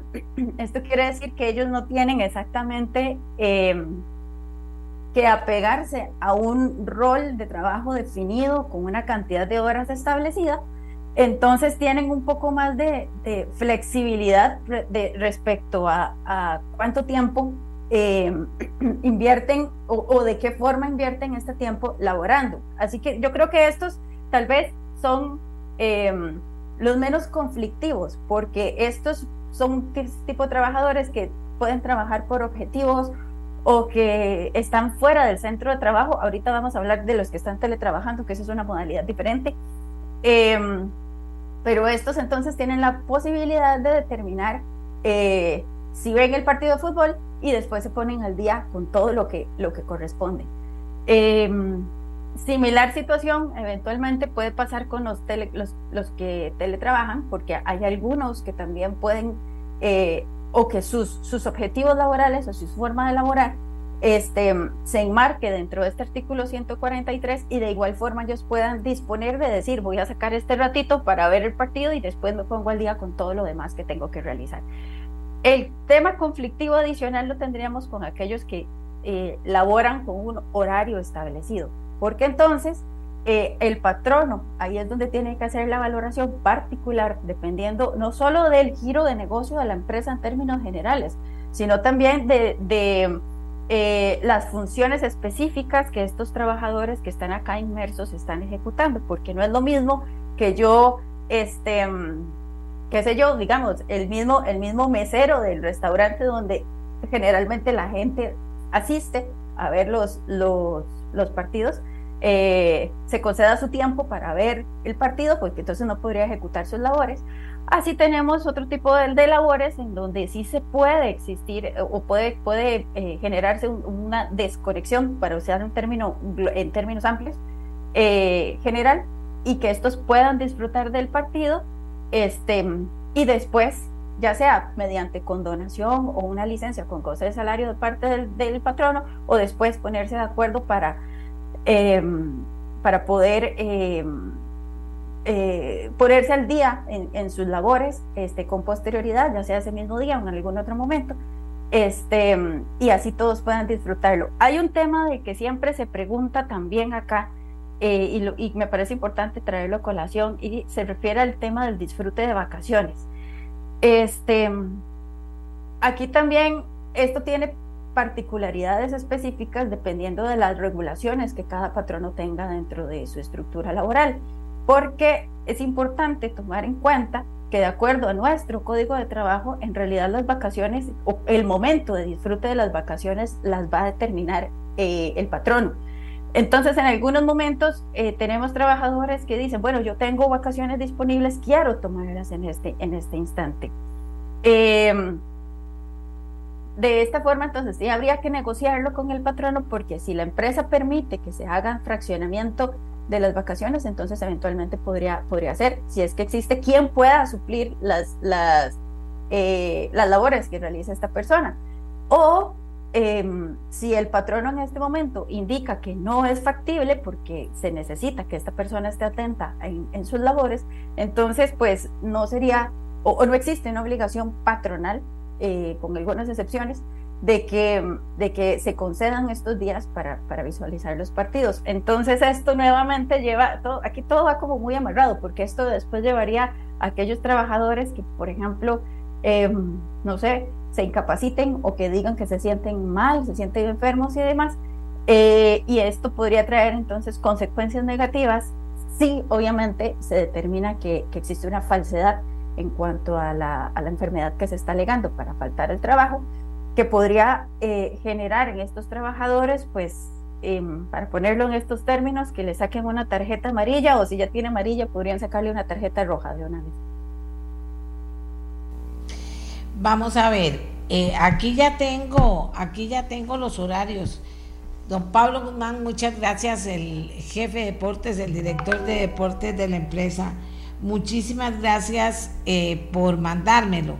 Eh, bueno, aquí vienen todos, pero digamos, viene el de Costa Rica, que el primero será el miércoles a las 10 de la mañana. El segundo, que es con Japón, ya los tenía, ya los perdí. El domingo Costa Rica, Japón a las 4 de la mañana, el domingo 27 de noviembre. y luego el tercero, el tercero, vamos a ver, por aquí andaba, ya lo perdí, pero por aquí andaba. Creo que también es a las 10 de la mañana. Vamos a ver, eh, vamos a ver. Entonces, está el tema de, que al final eh, siempre, eh, al final siempre vamos a poner las, las inquietudes como trabajador, ¿Puedo pedir vacaciones para ver los partidos del Mundial? ¿Sí o no? Dice la gente. Sí podría, es, lo que mencionaba anteriormente. O sea, si la empresa tiene la, la, práctica o la habitualidad dentro de su operación de poder fraccionar eh, los tiempos de vacaciones, o incluso habrá gente que para su buena fortuna en esta época esté cumpliendo periodo de vacaciones y entonces tenga que disfrutarlo, así que probablemente pueda disfrutar una buena parte del mundial. Eh, entonces podría, sin embargo, como quien define si, si, las vacaciones pueden ser disfrutadas o en qué épocas, cumpliendo con los requisitos de ley, puedan ser disfrutadas, entonces es el patrono. Entonces, en este caso, si el patrono considera que mm, no sería factible o que por algún motivo de la operación se requiere la presencia de este trabajador en, en el establecimiento eh, laboral, entonces eh, el patrono podría estar en su derecho de, negarle el disfrute de vacaciones en este momento y agendárselo para un momento posterior o, eh, eh, no sé, movilizarlo más cercano a, las, a, la, a, fin de año, etcétera. Es que eso va a depender de la, de la necesidad específica de la empresa. Sí, sí, por el contrario, o existe, existe la, flexibilidad y la facilidad de que este trabajador disfrute de sus vacaciones en alguno de estos momentos o en un día específico para ver un partido particular. Eh, y el patrono no ve ningún inconveniente, entonces este trabajador perfectamente puede solicitar sus días de vacaciones, su día o sus días de vacaciones eh, y disfrutarlos tranquilamente viendo el partido. Realmente son vacaciones y eh, sí es importante también determinar que si ya se cumple con el periodo o con las condiciones que establezca cada empresa dentro de su política o sus lineamientos internos para el disfrute de vacaciones, eh, el trabajador puede solicitarlos y en realidad tampoco tiene la necesidad de, eh, de, dar explicaciones o de justificar para qué quiere tomar su día. Al final de cuentas es un día de descanso que él puede disponer de acuerdo a, a sus propias consideraciones. Así que lo único que habría que determinar es si, eh, si la empresa puede, puede gestionar y puede brindarle ese día de descanso como tal. Claro, o sea, si se pide el día o solo horas. O sea, yo sé que no es fácil y tampoco se puede puntualizar todos los casos, ¿verdad?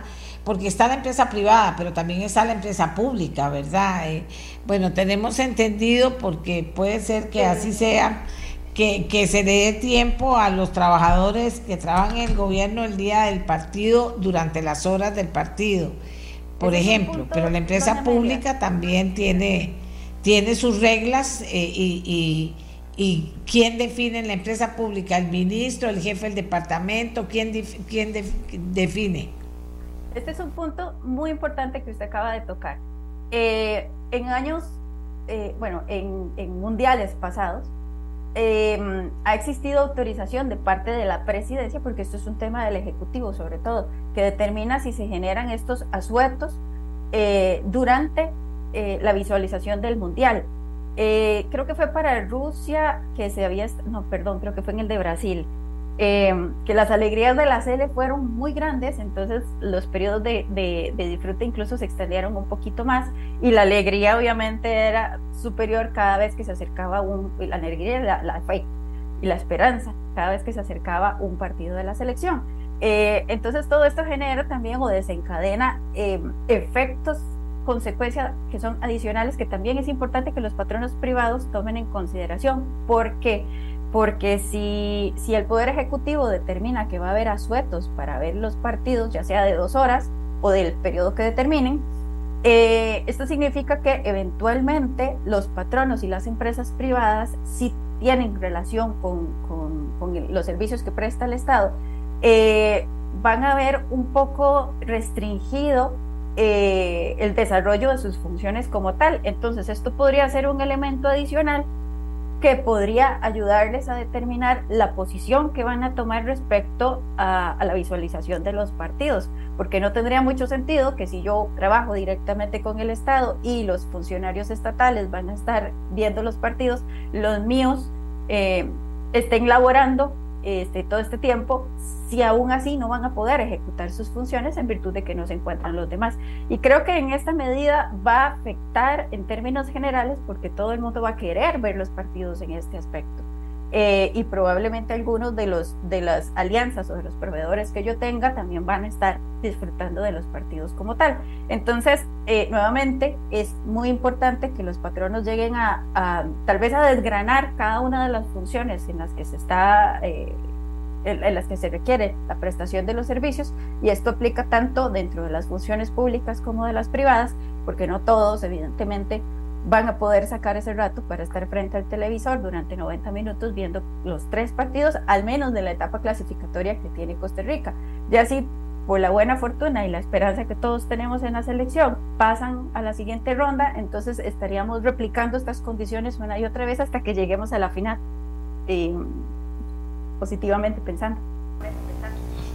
Bueno, dice, hay que tomar en cuenta que algunos fanáticos no solo quieren ver los partidos de Costa Rica, sino de otras selecciones que generan mucho interés. Ya no hablar de cuartos de final y los encuentros más cercanos a, la final. Sí, eso es cierto también, eso me lo está poniendo una persona. Eso es cierto, hay gente que, que no, no, no, que va a jugar a Alemania, no sé con quién, y, y es importante también lo quiero ver. La dinámica es que fíjese que esto que dice usted es muy importante eh, que eh, el día del partido de Costa Rica, si tengo entendido que a la administración pública se le da eso, se le da el permiso, se le da dos horas, eh, también supongo que se le da a los que quieren y a los que no quieren pues siguen trabajando. O sea, todas esas cosas supongo que, que, operan así también en la práctica. Si alguien no quiere ver el partido, el tema está que si yo necesito hacer una gestión importante a esa hora, y no están trabajando, pues tienen permiso para no hacerlo y yo debería entender, ¿verdad? Lo que digo es que también hay gente que le pueda parecer que no, ¿por qué no hay que trabajar? Hay que trabajar el día del partido y, y si es a la hora del partido, pues eh, dividirse, unos días van uno y otros días van otro, que así tengo gente que me está escribiendo. Eh, o, sea que tampoco es de si el presidente da permiso un par de horas para ver el partido, después tiene usted que volver a trabajar. Y si usted de los que dicen yo no puedo ver el partido si no me tomo dos cervecitas, ya salado porque está trabajando. Tienen que esperarse para volver a trabajar y terminar su trabajo. Es a mediodía que van a estar eh, a horas muy tempranas que, que van a hacer los partidos. Eh, eh, ¿Verdad? O sea, ya, ya se sabe entonces que puede que usted llegue a un lugar y no esté, esté cerrado. Porque yo no sé cómo lo ve usted, que la, la, la que sabe del tema porque eh, eh, eh si hay gente que no quiere ir a trabajar, sigue trabajando, o si se le da dos horas, se le da dos horas y se cierra todo, porque si vamos a volver y vamos a seguir trabajando, ¿cómo operaría eso? ¿Cómo lo ve usted? Este es otro aspecto también de los que eh, le decía ahorita anteriormente que todo, todo está relacionado una cosa con otra. Eh, ¿Qué pasa, por ejemplo, si se concede en la función pública y en la privada? Pero funcionan igual con sus diferencias eh, normativas. Pero ¿qué sucede si el patrón no le concede a los trabajadores este, esta licencia o este permiso para que pueda gozar del partido? Estamos hablando de que son 90 minutos de juego más el rango, ¿verdad? Del, de la mitad del tiempo y probablemente eh, la ida o vuelta o puede que incluso puedan em, aprovechar la coyuntura del partido para hacer alguna actividad dentro de la empresa eh, y fomentar algún tipo de, unión y compañerismo, etcétera, algún convivio. Entonces, digamos que podría verse desde el punto de vista positivo también y aprovechar la situación para generar cierta eh, camaradería y, mayor eh, esfuerzo conjunto. Ahora, sí, sí, incluso eh, algunos trabajadores pudieran decir, no, yo prefiero ver el partido fuera, prefiero ir a mi restaurante favorito o al lugar X que ellos determinen. Si se dio un periodo de tiempo que está establecido, digamos dos horas en este caso, y estos trabajadores eh, deciden eh, no volver a trabajar después de estas dos horas, este, estamos, estamos entonces ante la presencia de un incumplimiento a, sus obligaciones laborales. Y nuestro código de trabajo sí establece qué hacer en este tipo de situaciones. Este, por ejemplo, en el artículo 71 del Código de Trabajo se establece cuáles son las obligaciones de los trabajadores y una de ellas es el de eh, laborar en las condiciones de modo, tiempo y lugar que establece el patrón. Si el patrón no le está diciendo, le voy a dar dos horas para que usted vaya a ver el partido, pero las dos horas tiene que volver y seguir eh, prestando sus servicios, Si ese trabajador no llega, estaría incumpliendo entonces con este artículo y podría ser sancionado eh, de conformidad con lo que establece la ley. Por eso anteriormente hablaba de lo de las tarjetas amarillas que eventualmente podrían eh, sacársela a, este, a estos trabajadores. Eh, ahora, por el otro lado también podríamos tener el caso en el que un patrono diga, eh, con el dolor de mi alma, yo no puedo darles este tiempo para que vean el partido por determinada situación, porque el giro del negocio lo requiere, porque su puesto de trabajo eh, necesita estar ahí atendiendo gente, por ejemplo, porque tal vez no se va a cerrar el comercio del todo, pero sí hay que estar en su prestación de servicio. en un hospital, por ejemplo un hospital, exactamente, o eh, no sé, digamos, se me ocurren los cajeros del banco, no vamos a cerrar el banco por, por el partido. Entonces, si este, si este trabajador, em, digamos, es, es, igual un ejemplo hipotético, pero entonces tiene su celular y se pone a ver el partido, está concentrado en el partido, eh, físicamente está ahí sentado, eh, haciendo lo que se supone que debería hacer, pero él está viendo el partido a pesar de que no debería estarlo haciendo porque está descuidando sus funciones. Estaríamos entonces recayendo en otra figura que establece la ley, que es el del abandono de trabajo. Jurisprudencialmente, o sea, ya los tribunales de justicia han establecido de que no se necesita eh, o no se requiere necesariamente que ese trabajador salga del centro de trabajo para que se constituya ese abandono de trabajo. También hay un abandono de trabajo cuando eh, no estamos ejecutando nuestras labores intelectualmente eh, y solamente estamos sentados, lo que se llamaría típicamente calentando la silla. Eh, ante esta situación, entonces estamos hablando, bueno, esto está establecido en el artículo 72, inciso A del Código de Trabajo, y esta, esta actitud requiere, o la sanción disciplinaria inicial, si es la primera vez que sucede, requeriría de una, de una amonestación con un apercibimiento a este trabajador en el que se le insta a no volver a realizar este tipo de situaciones. Entonces, eh, con posterioridad lo que, sucede, lo que sucedería es que si este trabajador resulta reincidente, eh, qué sé yo, en otro partido, por ejemplo, este, este, esta persona se estaría exponiendo a perder su trabajo sin responsabilidad patronal por no acatar este, las órdenes de, de su patrono. Eh, entonces es un tema que hay que tener bastante cuidado porque por muy básico que suene todo esto, de verdad que el fútbol es, es un tema que aquí en este país, bueno, en el mundo general, por eso están como locos todos, pero mueve demasiadas pasiones. Y la gente a veces se pone un poco creativa para poder tratar de eh, saltarse algunas condiciones o algunas políticas y permisos que, que se requieran laboralmente.